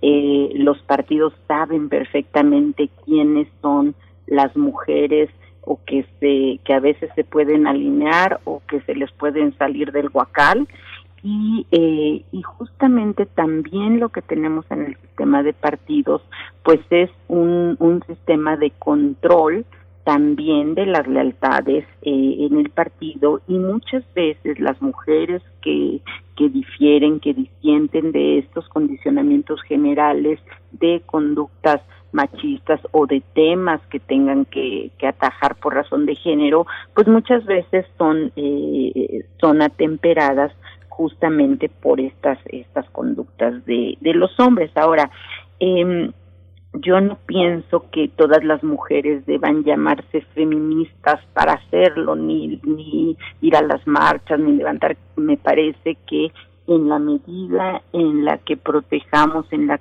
en la que busquemos espacios dignos, espacios de derechos humanos, de respeto y de abandono de esta violencia, eh, en esa medida en todos nuestros, nuestros espacios las mujeres estamos luchando, estamos estableciendo estos, eh, el, enarbolando estos principios de la lucha feminista por el reconocimiento de derechos.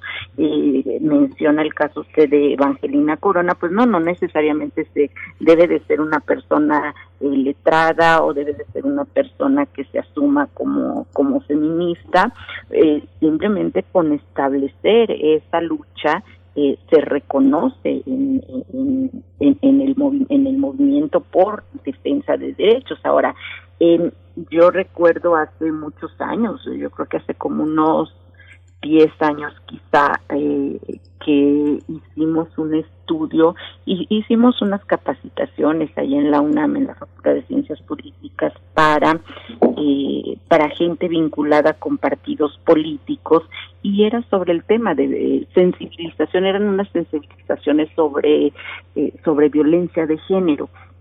Y bueno, o sea, las narraciones eran se pueden repetir hoy en día. Eran desde que no les daban presupuesto, tuvimos que citar a los contadores de los partidos, porque pues lo que les decíamos a los partidos, a ver, es que de poco sirve que las mujeres vengan a escuchar, a que tienen derechos, si, si quienes administran los recursos no se los van a asignar. Eh, entonces, eh, por eso yo digo que es un ejercicio de corresponsabilidad, es un ejercicio en el que los hombres y las mujeres reconozcamos esos derechos y no es una lucha por el poder, no podemos verlo en estos términos machistas de confrontación, de lucha, de antagonismo, es más bien una cooperación. Eh, entonces, esa, esa parte de, de, de otorgar a las mujeres lo que por derecho les corresponde ha sido una lucha muy larga en los partidos políticos de las mujeres adentro de esas mismas organizaciones. Ahora, eh, sigo con esto de la radiografía, o sea, los, los partidos la tienen y los partidos saben cuando, eh, por ejemplo, ahorita el mecanismo este que tienen de la reelección, que para mí fue este, digamos, te mencionaba que este mecanismo iba a servir para que la ciudadanía pudiéramos ratificar nuestro eh, nuestro beneplácito con los con los partidos políticos con los candidatos si funcionaba bien ese candidato pues lo podríamos reelegir. En realidad para lo que ha servido ese mecanismo es justamente para tener muchos más controles de, eh, de la dirigencia política de los partidos hacia sus integrantes. Y en esa eh, y en ese control hemos visto cómo a muchas mujeres les pueden negar el derecho a la reelección porque porque la dirigencia partidista estima que no le conviene o por ejemplo en la cámara cuando cuando cuando pueden presentar alguna iniciativa o cuando forman parte de alguna comisión las pueden bajar de esos de esos espacios si no les parece lo que están eh, eh, lo que están diciendo. Entonces es un tema muy difícil es un tema muy complicado donde eh, donde todavía no tenemos tan asentada esa esa posibilidad de las de que las mujeres en ese tipo de espacios puedan decir o puedan opinar lo que a su juicio parezca y si se salen de esos de esas líneas de esa pauta que les marca el partido pues corren riesgos de no seguir en esa en esa línea. Entonces todavía eh, más que eh, más que esta radiografía me parece que todavía hay muchas conductas que eh, pues que nos ratifican que estamos eh, todavía pasos muy atrás a pesar de que las legislaciones van en una como por, en un carril muy avanzados como eh, no sé me lo imagino como una pista de, carreras no a ver la legislación va avanzando va avanzando bien lleva 100 metros de, de adelanto pero sin embargo las conductas todavía están muy atrás. Entonces en la medida en la que no logremos emparejar legislación y conductas este camino todavía eh, pues todavía suena suena muy lejano. Para la ONU, por ejemplo, eh, los temas de ahorita con la pandemia peor, para llegar a emparejar, para que para llegar a, a una representación mucho más paritaria en los eh, en los espacios en los parlamentos a nivel internacional eh, van a faltar todavía con más de 100 años entonces digamos todavía estamos no no podemos cantar victoria hay avances sí buenos también lo, lo debemos de reconocer, pero todavía todavía tenemos este, un ritmo muy lento a nivel internacional y a nivel nacional para lograr estos equilibrios. Sí, eh, doctora, este, licenciada, licenciada, eh, licenciada eh, Samantha Páez, hay un, hay un tema también que tiene que ver justamente usted que, que está en uno de los estados también más convulsos en el término de las mujeres, cómo, cómo entender eh, por regiones del país lo que está sucediendo. Hay un enorme conservadurismo que parece que viene, este, Carlos Fuentes, me acuerdo que decía, decía, es que de, de qué siglo habla usted? El siglo XIX no ha terminado, sigue entre nosotros el Bajío es uno de los bastiones, parte del norte del país. ¿Cómo entender el país eh, eh, por regiones? Le comentaba, le preguntaba a la doctora eh, Cruz Parcero sobre el tema del registro, del censo. Hay una parte regional que en el que tengamos que entender este, las mujeres mestizas, las mujeres indígenas, las mujeres que pertenecen a zonas socioculturales. Antes, perdón, perdón la interrupción, nada más antes de que la eh, licenciada Samantha Páez continúe con, con esta charla, eh, es momento también de despedir a la doctora Luz María Cruz mm, Parcero, que, que, tiene un compromiso, pero que agradecemos, bueno, estas reflexiones y que seguirán y que, bueno, en estos momentos donde eh, pues arrecia la contienda electoral hay que tener enfrente y visibles en el panorama mm, político de nuestro país. Doctora Luz María Cruz Parcero, muchas gracias por esta participación. Gracias a ustedes y saludos a todo el público. Gracias, doctora. Bueno, continuamos con eh, licenciada Samantha Páez Guzmán. Eh, ¿cómo, ¿Cómo lo visualiza, Samantha? Considero que si bien eh, puede haber como este tipo de agresiones concentradas en ciertos espacios, en ciertos estados que sí pueden tener una política más machista, más, más retrograda, creo que es algo que ocurre en todo el país. O sea, no podemos eh, decir que sea eh, característico de ciertos lugares. Apenas eh, quisiera mencionar el caso del feminicidio que ocurrió en Guanajuato, donde una candidata a la alcaldía fue asesinada en un meeting. Y entonces yo creo que todo esto ocurre en diferentes espacios y creo que esa es eh, la relevancia de retomar el tema de las redes sociales, ¿no? Que va a ocurrir en todos los espacios y está ocurriendo en todos los espacios. Eh, me parece también importante decir, eh, refiriéndonos al tema de lo local, este diagnóstico que hicieron luchadoras sobre violencia política en línea justamente refiere que los cargos donde había más agresiones eh, digitales en contra de las candidatas era para alcaldías y diputaciones locales. Entonces, esto sí nos hace ver que las mujeres que al fin y al cabo están siendo más violentadas, eh, me parece que no solo en el espacio digital, sino también en el espacio físico, tienen que ver con cargos de elección a nivel local, ¿no? Muy probablemente eh, alguien que ya eh, va a contender por un cargo a nivel federal o incluso una gubernatura puede tener una visibilidad que impida que sea más fácil o que sea eh, más recurrente que se agreda a través de campañas de desprestigio, como les decía, eh, que es una de las cuales son más utilizadas o de las violencias más digitales eh, más comunes. También creo que es importante decir que eh, de las plataformas, eh, por ejemplo Facebook y Twitter son las que más este, están siendo ocupadas para esto, y creo que se debe a que es de mucho más fácil acceso, creo que casi la mayoría de la población puede tener una cuenta de Facebook, puede tener una cuenta de Twitter, y entonces ahí se está viendo esta situación de, de, la violencia política. Y creo que también es importante decir que, como ya lo había referido, una de las cosas que más se agreden o que más se toman para ejercer violencia política de género en las redes sociales es la sexualidad. Y esto creo que también ocurre en, en todos los estados.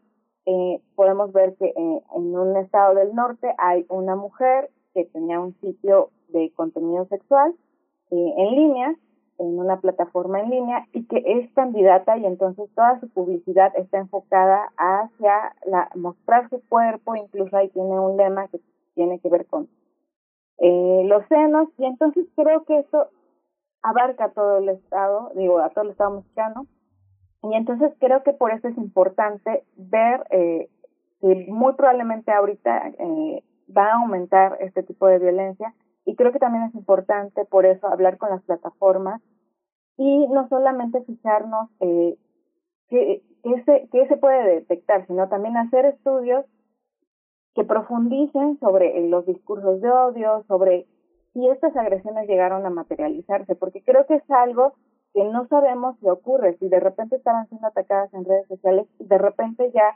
eh, ocurre un feminicidio o un asesinato. Creo que también en estas investigaciones de crímenes ya muchísimo más graves tendría que verse y volverse a ver ya había alguna serie de amenazas en el espacio digital porque las amenazas también son una de las formas más comunes de violencia en el entorno digital y que de repente se vayan a trasladar al espacio físico porque siempre hay una vinculación, siempre hay una resonancia de lo que ocurre en el espacio digital en lo que ocurre en el espacio físico y viceversa.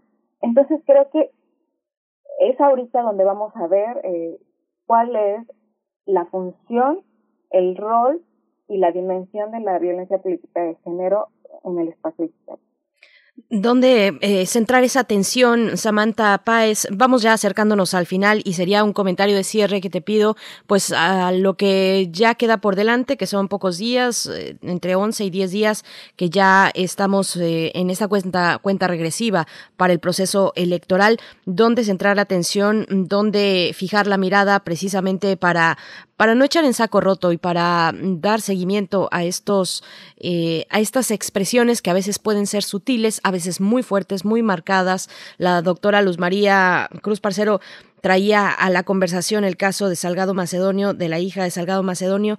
¿Dónde está esa preocupación que ustedes tendrían, por ejemplo, desde eh, análisis de la violencia de género mediática y digital, eh, que tendríamos también que estar observando? Me parece que es muy importante no minimizar las agresiones en el entorno digital. Me parece que de repente se dice, pues ya, o sea, ocurre en ese espacio, pues cierren las cuentas, bloqueen a los usuarios que les estén molestando.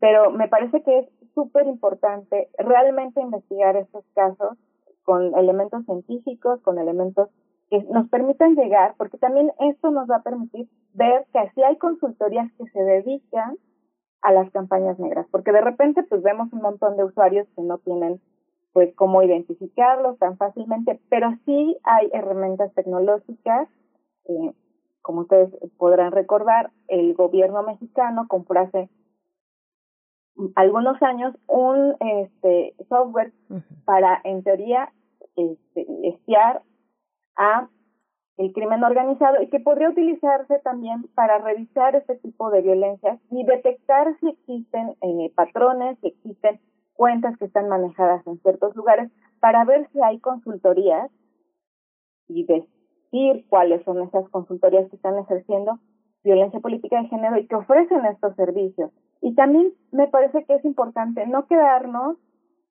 en, ya, o sea, se denunció la la violencia digital en muchos de los estados, como ustedes ya saben, ya se aprobaron eh, reformas que tienen que ver con eh, incluir en el Código Penal este, diferentes disposiciones para ya eh, eh, sancionar el, el, ciberacoso o la difusión de contenido íntimo. Sin embargo, muchas investigaciones se quedan solo en la apertura de las carpetas y no se profundizan. Entonces, creo que no podemos quedarnos sin investigar los casos de violencia en el entorno digital, porque entonces eso va a permitir que esto se eh, crezca y que incluso pues eh, no veamos que puede ya tener consecuencias en el espacio físico y desde luego cerraría con un comentario referente a los medios de comunicación. Los medios de comunicación también necesitan recibir capacitación en esto porque muchas veces repiten y repiten las expresiones discriminatorias que hay en redes y que hay en el discurso político y esto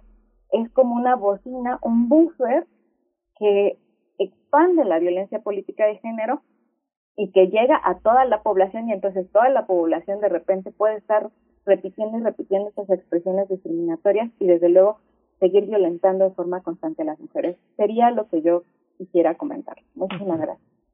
Gracias.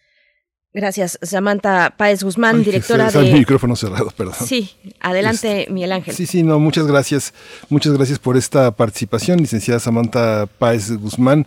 Eh, pues seguiremos, seguiremos porque todavía faltan en varios días. Hay que recordar que SEM México, eh, que preside Sara Lovera, ha publicado un amplio registro de las mujeres agredidas, de incluso agresiones de periodistas con fake news. Señalaba a Leonardo Kurchenko, a, a, este, a Raimundo Rivera, Palacio como productores de noticias faltas sobre la detención de una candidata que no desmintieron las declaraciones y que y que bueno forma parte forma parte de todo este tema que seguiremos discutiendo. Muchísimas gracias licenciada licenciada Samantha Páez por esta por esta contribución por esta posibilidad de aclarar este tema tan importante. Gracias. Gracias a ustedes por la invitación. Que tengan buen día Muchas gracias. Hasta pronto. Samantha Páez Guzmán nos dice por acá en redes sociales, eh, hablan de las feminazis. Todavía seguimos hablando en esos, bueno, no seguimos, algunas personas siguen hablando en esos términos. Dice por acá R. Guillermo, Bere menciona solo a la hija de Macedonio. No, R. Guillermo, no la mencioné yo, la mencionó la doctora Luz María Cruz Parcero, pero bueno, ahí está, e hice la cita. Además, vamos a ir con algo de música a cargo de Natalia Lafourcade, Busca un problema.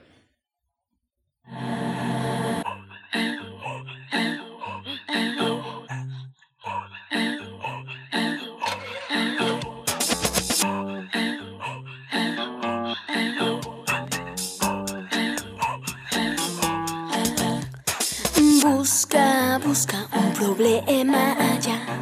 Busca, busca, tú lo puedes encontrar. Corre, corre a la cama de mamá. Noche no vas a llegar a la casa. A la casa. Busca, busca en tus zapatos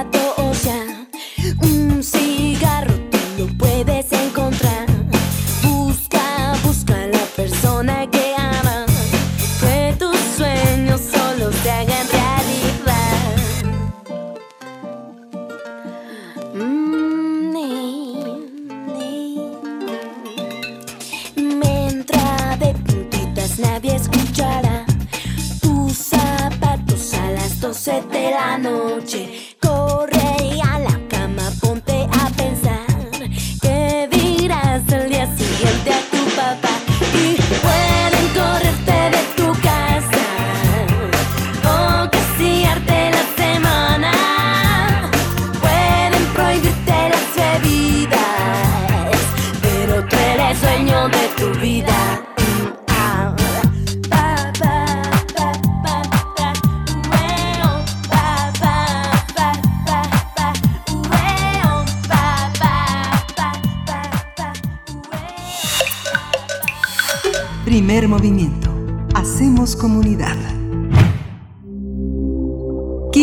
Entre nosotros. Química para todos.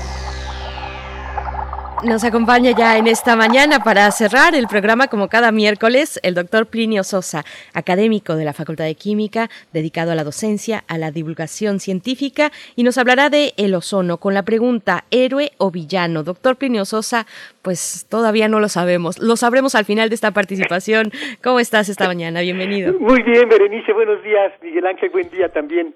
Buenos días, doctor. Sí, el ozono es un gas incoloro y tiene ese olor característico que uno percibe cuando hay una descarga eléctrica. Consiste en moléculas triatómicas. Su fórmula es O3, O subíndice 3. Las moléculas de oxígeno, en cambio, son diatómicas y por eso las representamos como O2, O subíndice 2. ¿sí? En el argot químico decimos que el oxígeno y el ozono son alótropos, es decir, dos sustancias elementales distintas, pero del mismo elemento. El ozono es mucho menos estable que el oxígeno. Por eso en las inmediaciones de la superficie terrestre, en la troposfera, no hay ozono, solo oxígeno. El espesor de la troposfera es de unos 12, 15 kilómetros. La siguiente capa, la estratosfera, se extiende desde esa altura hasta los 50 kilómetros. En la parte más alta de la estratosfera se encuentra la capa de ozono. Allí es al revés. Prácticamente no hay oxígeno. Y no hay oxígeno por culpa de la radiación ultravioleta proveniente del Sol. El constante bombardeo de luz ultravioleta provoca que las moléculas de oxígeno reaccionen entre sí, produciendo ozono. A su vez, una pequeña fracción de moléculas de ozono, por decir algo, dos por cada billón, reaccionan entre sí, formando el poquito oxígeno que hay en la estratosfera. Es decir, no es que las moléculas de, ozono absorban la luz ultravioleta y la almacenen, sino que los fotones de radiación ultravioleta se consumen durante la conversión oxígeno-ozono y ozono-oxígeno. Este fenómeno es conveniente para los seres vivos, porque al estarse usando la transformación de oxígeno en ozono y viceversa, esos rayos ultravioleta ya no llegan a nosotros. Si llegaran a nosotros, si llegaran a la superficie del planeta, harían reaccionar las sustancias de las que estamos hechos los seres vivos, particularmente nuestros ácidos nucleicos. Una de las consecuencias de la exposición a la luz ultravioleta es el cáncer de piel, por ejemplo. El ozono fue descubierto por el químico germano Christian Friedrich Schonbein en 1839. Fue él quien acuñó el término ozono del verbo griego osein, ¿sí? que significa tener olor. La principal propiedad del ozono es la de ser un fuerte oxidante. Esto lo que significa es que les quita electrones a otras sustancias, las oxida. Por eso, se utiliza principalmente como desinfectante en aguas minerales. Pero eso es lo malo. Así como oxida a las pobrecitas bacterias, también nos oxida a nosotros. ¿sí? En efecto, como señalé anteriormente, no hay ozono de forma natural en la superficie de la Tierra, pero sí de forma artificial. Es decir, nosotros, los Homo sapiens, lo hemos puesto en el aire que respiramos. A las temperaturas que se alcanzan en el interior de los motores de los automóviles, el nitrógeno y el oxígeno del aire reaccionan entre sí, produciendo óxidos de nitrógeno. Luego, la luz del sol hace que la gasolina no quemada reaccione con esos óxidos de nitrógeno que salen del escape, produciendo ahora sí el ozono. Por ser tan oxidante, es muy dañino para nuestra salud, es especialmente nocivo para el tracto respiratorio superior y los pulmones. Puede producir tos, irritaciones en la faringe, en la garganta y en los ojos, dificultades respiratorias, empeoramiento de la función pulmonar o síntomas de malestar general. Ahora déjenme platicar un poquito de la aportación del doctor Mario Molina. El enfriamiento en los refrigeradores se logra mediante la expansión repentina de un líquido comprimido para pasarlo a fase gaseosa. Este proceso necesita energía y esa energía la toma del interior del refrigerador. Por eso se enfría el refrigerador. Habla de que se expande el, gas adentro, de, ¿no? Eso toma del interior del refrigerador esa energía y se enfría. ¿sí? En 1930, el ingeniero estadounidense Thomas Midgley Jr. encontró las sustancias perfectas para funcionar como refrigerantes. Los clorofluorocarbonos. Por, por ejemplo, el freón, el freón 12, el teflón es otro clorofluorocarbono. Pero el freón 12, por ejemplo, son sustancias súper estables, incoloras, inodoras, insípidas, no tóxicas, no inflamables, en otras palabras, perfectas. Aquí abajo, porque lo malo es que son tan estables que se elevan a través de la atmósfera sin ser degradadas, hasta llegar a una altura donde la luz ultravioleta las descompone, liberando átomos de cloro, los cuales reaccionan con el ozono, destruyéndolo. Al desaparecer el ozono, se rompe el ciclo ozono-oxígeno, dando como consecuencia que la radiación ultravioleta que se usaría en ese, en ese proceso se siga de largo hasta nosotros, hasta la superficie terrestre, afectando a los seres vivos. Una reflexión final. El ozono, héroe en la estratosfera y villano en la troposfera, fue rescatado por otros tres héroes. El norteamericano Frank Sherwood Roland, el mexicano Mario Molina y el holandés Paul Crutzen, ganadores por este rescate del Premio Nobel de Química en 1995. Eso es. Pues Ahí está, no, no paramos de reconocer el trabajo del doctor Mario Molina. Qué bueno que lo traes en este, en este espacio, doctor Pinio Sosa, como siempre, que te agradecemos y que nos deja pues asombrados con mucho conocimiento eh, y, descubriendo siempre muchas cosas. Muchísimas gracias, eh, Plinio Sosa. Sí, de nada, nos escuchamos de hoy en ocho de hoy en ocho. Nos escuchamos de hoy en ocho. Pues bueno, aquí en este espacio dedicado a la química, Química para Todos, con el doctor Pirnio Sosa, académico de la Facultad de Química de esta universidad. Y nos estamos ya despidiendo. Son las nueve con cincuenta y siete minutos de la mañana, a la hora del centro. Gracias a todo el equipo por este esfuerzo colectivo, por este esfuerzo de todas las mañanas que no para, que continúa a lo largo de todo el día.